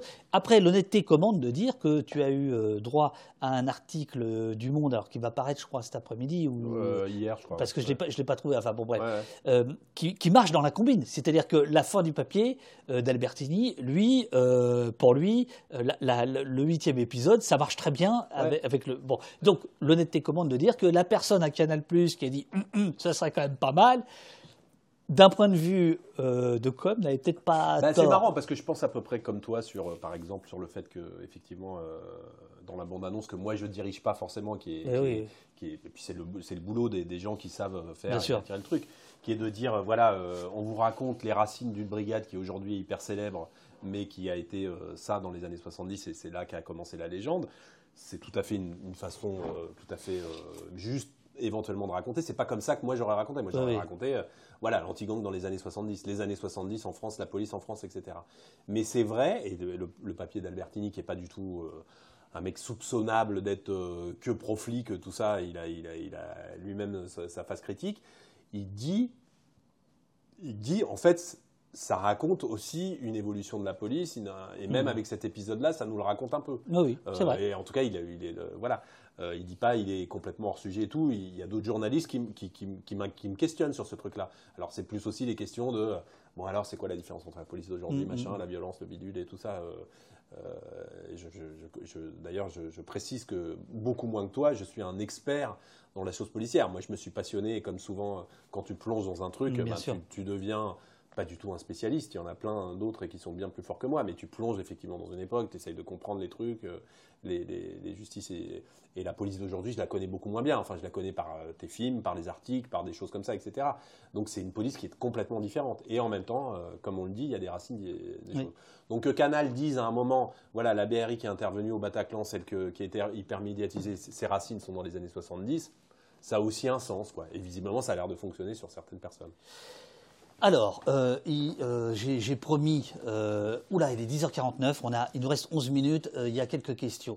qui a travaillé comme recherchiste documentaliste pour les images archives Est-ce que vous pouvez redonner son nom? C'est Cheese. Cheese Eating Surrender qui pose la question. Donc on l'a dit, c'est Christine Loiseau. Christine Loiseau, qui est une, documentaliste vraiment qui travaille beaucoup en France. Sur, donc c'est des gens qui travaillent en fait sur les, les films principalement d'archives historiques et donc là, j'ai fait appel à elle, avec qui, euh, voilà, qui est vraiment la responsable de, la recherche des archives, que je guide évidemment en disant je cherche ça, je cherche machin, etc., etc., et qui a travaillé, qui a fait un travail énorme sur cette série. Un parfait euh, inconnu dit euh, si c'est Antoine Albertini, son article ne me semble pas encore sorti sur le site du Monde. Non, non, il n'est pas sorti. Je pense que c'est l'édition du Monde d'hier, je crois, qui doit être trouvable dans les kiosques et qui est avec le supplément du monde des livres, si ça vous intéresse. Voilà, c'est ça, c'est ça.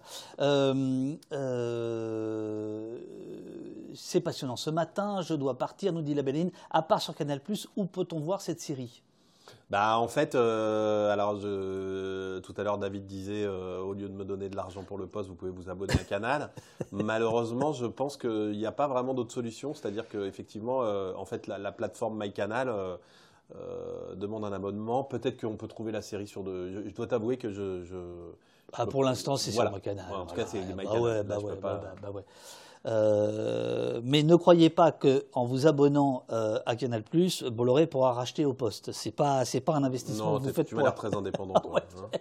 Alors, quel est ces témoignages C'est Roland qui te demande ça. Ces témoignages servent-ils à leurs auteurs de, pour montrer certains regrets? Euh, je je pense pas qu'ils aient des regrets. toutes ces personnes là qui ont décidé de parler, alors euh, c'est valable du côté des truands, hein, dont euh, dont certains qui, qui disent leur, leur, leur excitation encore aujourd'hui à imaginer Hold Up, à Martine qui dit malgré la vie qu'elle a aucun regret. Et quant aux flics, non, je pense pas qu'ils aient des regrets. Et ils racontent d'ailleurs, il y en a un qui raconte dans un épisode qui est homérique, qui s'appelle Drame à l'ambassade, qui raconte qu'il est parti euh, alors qu'il a été blessé pendant l'intervention et tout, euh, mais qui s'est rendu compte en rentrant chez lui que sa femme ne pouvait plus dormir et qu'elle pensait chaque fois qu'il allait y passer, qu'il est parti de la, mmh. brigade anti-gang, qu'il a fait autre chose, mais que pour lui, ça reste une des périodes les, plus belles de sa vie. Je, peut-être ça va choquer certains, mais voilà, c'est un flic qui raconte que bah, la brigade anti-gang, ça a été dingue, quoi. Donc en termes d'adrénaline, ça a été le top. Donc non, je ne pense pas qu'ils aient des regrets. Il y en a un qui dit euh, pendant une bavure qu'il a perdu, il y a un flic qui est mort euh, et que c'est une histoire tragique et que voilà, etc. Il, il cache rien. Mais euh, s'ils ont parlé là, en fait, c'est que c'est un moment charnière de leur vie, quoi. Alors, je, vois qu'il y a quelques questions qui portent à confusion parce que certains imaginent des, la fiction. Il, s'agit de documentaires. il ne s'agit pas de, fiction parce que voilà, il y a, des, des, petites questions. non, c'est vraiment une série documentaire. C'est une série documentaire, absolument. Mais avec quelques ressorts euh, de fiction en termes de, narration. Oui, on, a chacun nos, origines, notre, culture, euh, notre éducation. Et effectivement, moi, c'est un truc qui me. Voilà, d'ailleurs, je fais les deux parce que ça, ça me plaît de faire comme ça. Quoi. Euh, quel est le regard de ces anciens sur leurs descendants aujourd'hui? Euh, plutôt les flics. Quoi. Écoute, ils sont plutôt. Il y en a un avec qui j'ai pas mal partagé ça parce que ça a été le chef de l'anti-gang après Broussard, qui est dans la, la série qui s'appelle Joe Kerry. Oui. Euh, qui a été aux brigades des stupes et qui a été patron de l'anti-gang, donc euh, qui a été aussi un peu une, des portes d'entrée pour nous au milieu de la police, parce que la police, ne s'ouvre pas non plus comme ça.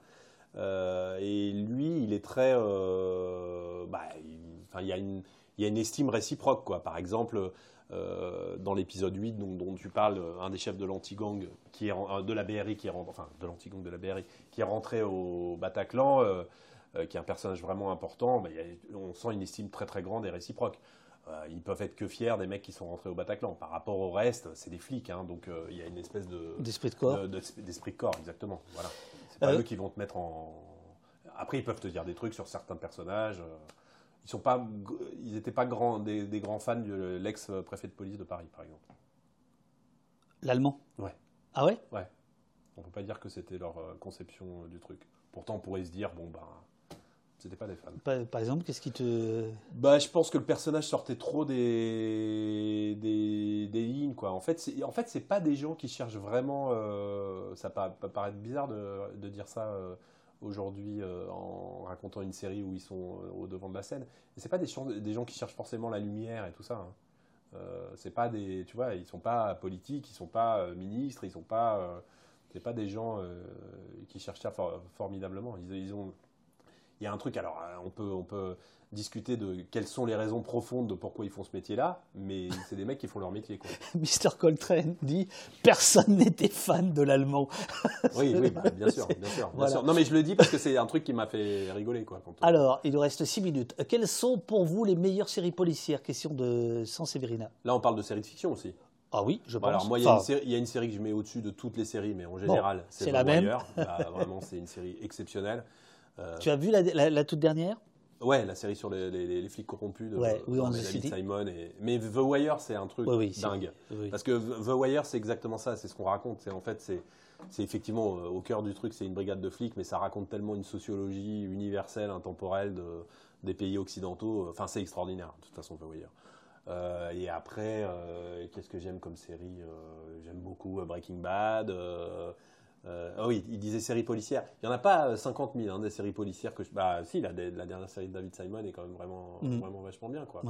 Euh, j'aime beaucoup une série de, de David Fincher qui s'appelle Mindhunter, qui est sur les, les, premiers profilers, on va dire, mhm, mhm. qui est magnifique aussi. Voilà.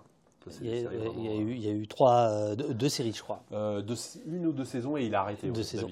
Euh, c'est pas lui qui a arrêté, c'est Oui, c'est Netflix. Ouais. Et puis après, je peux que considérer les films de Depardon, les documentaires comme Flagrant délit ou Faits divers, qui sont des, documentaires plutôt des années 80 comme des documentaires extraordinaires. Euh, documentaire de Mosco Lévy Boucault aussi, qui est un très grand réalisateur de documentaires. De la maison Arte, plus. Voilà, plus, plus, Arte, qui est vraiment un mec qui est d'ailleurs avec qui j'ai échangé, qui m'a convaincu sur deux trois trucs au début, euh, qui est un réalisateur extraordinaire. Je vous conseille de regarder toute l'œuvre de Mosco Lévy Boucault euh, du début jusqu'à la fin. Et il a, il se trouve qu'il a appelé Mosco dans le dans le métier. et il a fait deux trois films à un moment qui étaient des films justement sur des commissariats. Alors il y en a un qui est très connu parce qu'il a donné le le film de ah. qui est beaucoup moins bien que l'original euh, documentaire de Moscou, euh, Roubaix. Et il avait fait aussi un film extraordinaire sur un commissaire de police à Abidjan, qui est génial, vraiment génial. Euh, allez, dernière question. Citadelle, je te construirai, c'est le nom.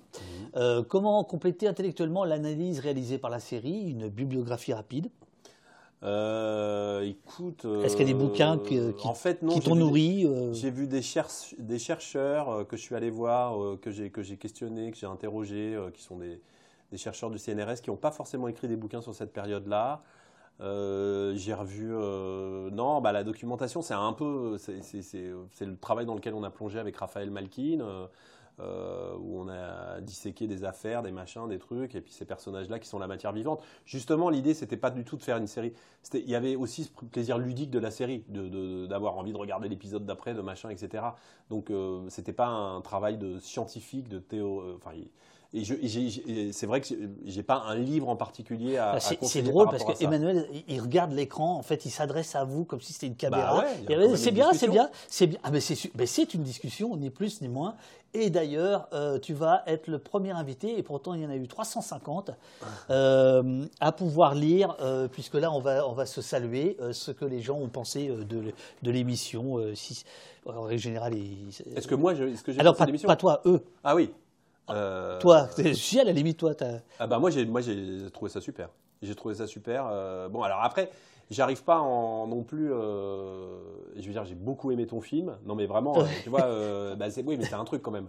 je veux dire, tu, tu arrives des fois chez des journalistes, tu sais. tu, sais pas trop qui ils sont, machin, etc. Mm, mm, mm. Là, il y a une espèce de, j'estime ton travail, donc voilà, c'est quand même un truc bon, ça suffit. vraiment agréable. Et par, non, mais par exemple, la critique de Albertini dans Le Monde, euh, c'est pareil, c'est un type qui est pas, a priori pas critique d'objets télévisuels, mhm. qui est un type qui avait une vraie expertise sur euh, le monde policier, que je trouve plutôt euh, aller dans le sens de justement pas être dans le noir ou dans le blanc, mais dans un truc plus intéressant, bah, ça, me, ça me touche qu'il voilà, qu'il fasse une critique. Je ne les lis pas toutes. Mais et, sur, et sur le dispositif, toi qui es, qui est de la partie de, de, de, réalisation, bah, qu'est-ce que tu penses de. Malgré tout, j'ai trouvé que tu te débrouillais très bien, que ça fonctionnait très bien, et j'ai trouvé ça vachement interactif en fait, avec toi. Et, et j'ai l'impression que les, les, gens qui nous suivent sont hyper attentifs et qui suivent en, voilà. direct et qu'ils ont une vraie culture par rapport à, tout, à plein de choses. Quoi. Euh, votre entretien, discussion au top. je te laisse dire. Moi, je j'arrive plus à lire. J'attends mes nouvelles lunettes. Euh, c'était génial, encore une fois. Merci, passionnant, intéressant. Ça reste ah. punk. Merci Emmanuel, un chouette matin. Merci, votre entretien, discussion top, grande envie de voir la série docu. Merci à vous deux. Euh, super travail, cette série, de plonger dans le temps. Alors j'ai l'impression qu'il y a des gens qui ont déjà vu la série, c'est possible ça ou pas? Euh, Alors je crois que depuis hier, il me semble, la série est en ligne en fait. ah, c'est ça, c'est ça. Alors je ne vais pas demander à spectateurs s'ils ont regardé la série dans la nuit, mais euh, écoute, euh, tant mieux. Ça veut dire que, en tout cas, c'est plutôt assez agréable. Ça, c'est pas juste le, premier effet, mais les gens qui ont vu la série un peu, ils ont eu envie de regarder les huit épisodes. Ils n'ont pas eu envie de s'arrêter un ou deux. Ce qui peut nous arriver à tous sur certaines séries où on se dit bon, euh, ok, c'est bon, j'ai pigé, ça va quoi. Euh, cher euh, Guillemette, est-ce que vous voulez vous montrer aux, gens Non, vous voulez pas? Vous voulez rester dans l'ombre comme les truands La fameuse, flics est, très sympa, très bon. vous, pouvez, hein, vous vous mettez là, tout le monde vous voit. David l'a caricaturé en commissaire politique. Non, pas du tout, pas du tout. c'est vrai qu'elle n'était pas en orange aujourd'hui, mais voilà. Elle n'était là que pour la curiosité et le plaisir. Je, répète pour le, pour le son. Bah, je, vous libère tous les deux. Ah, merci. merci beaucoup. Hein. Ah, c'était super. Et bravo pour la série. Merci. Euh, voilà. Et merci à vous tous. Euh, voilà. C'était super. Alors, je fais une petite pause. Euh, je ramène ces, ces, gens dans l'escalier du. Que bien élevé. Du, ben, parce que parce qu'ici c'est pas la télé.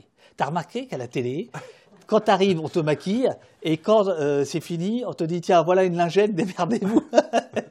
je parle des, émissions télé. Et ça, ça m'insupporte. Non, la moindre des choses, c'est quand même de raccompagner. super. Bah, bon, je fais pause et, et, et, et je reviens.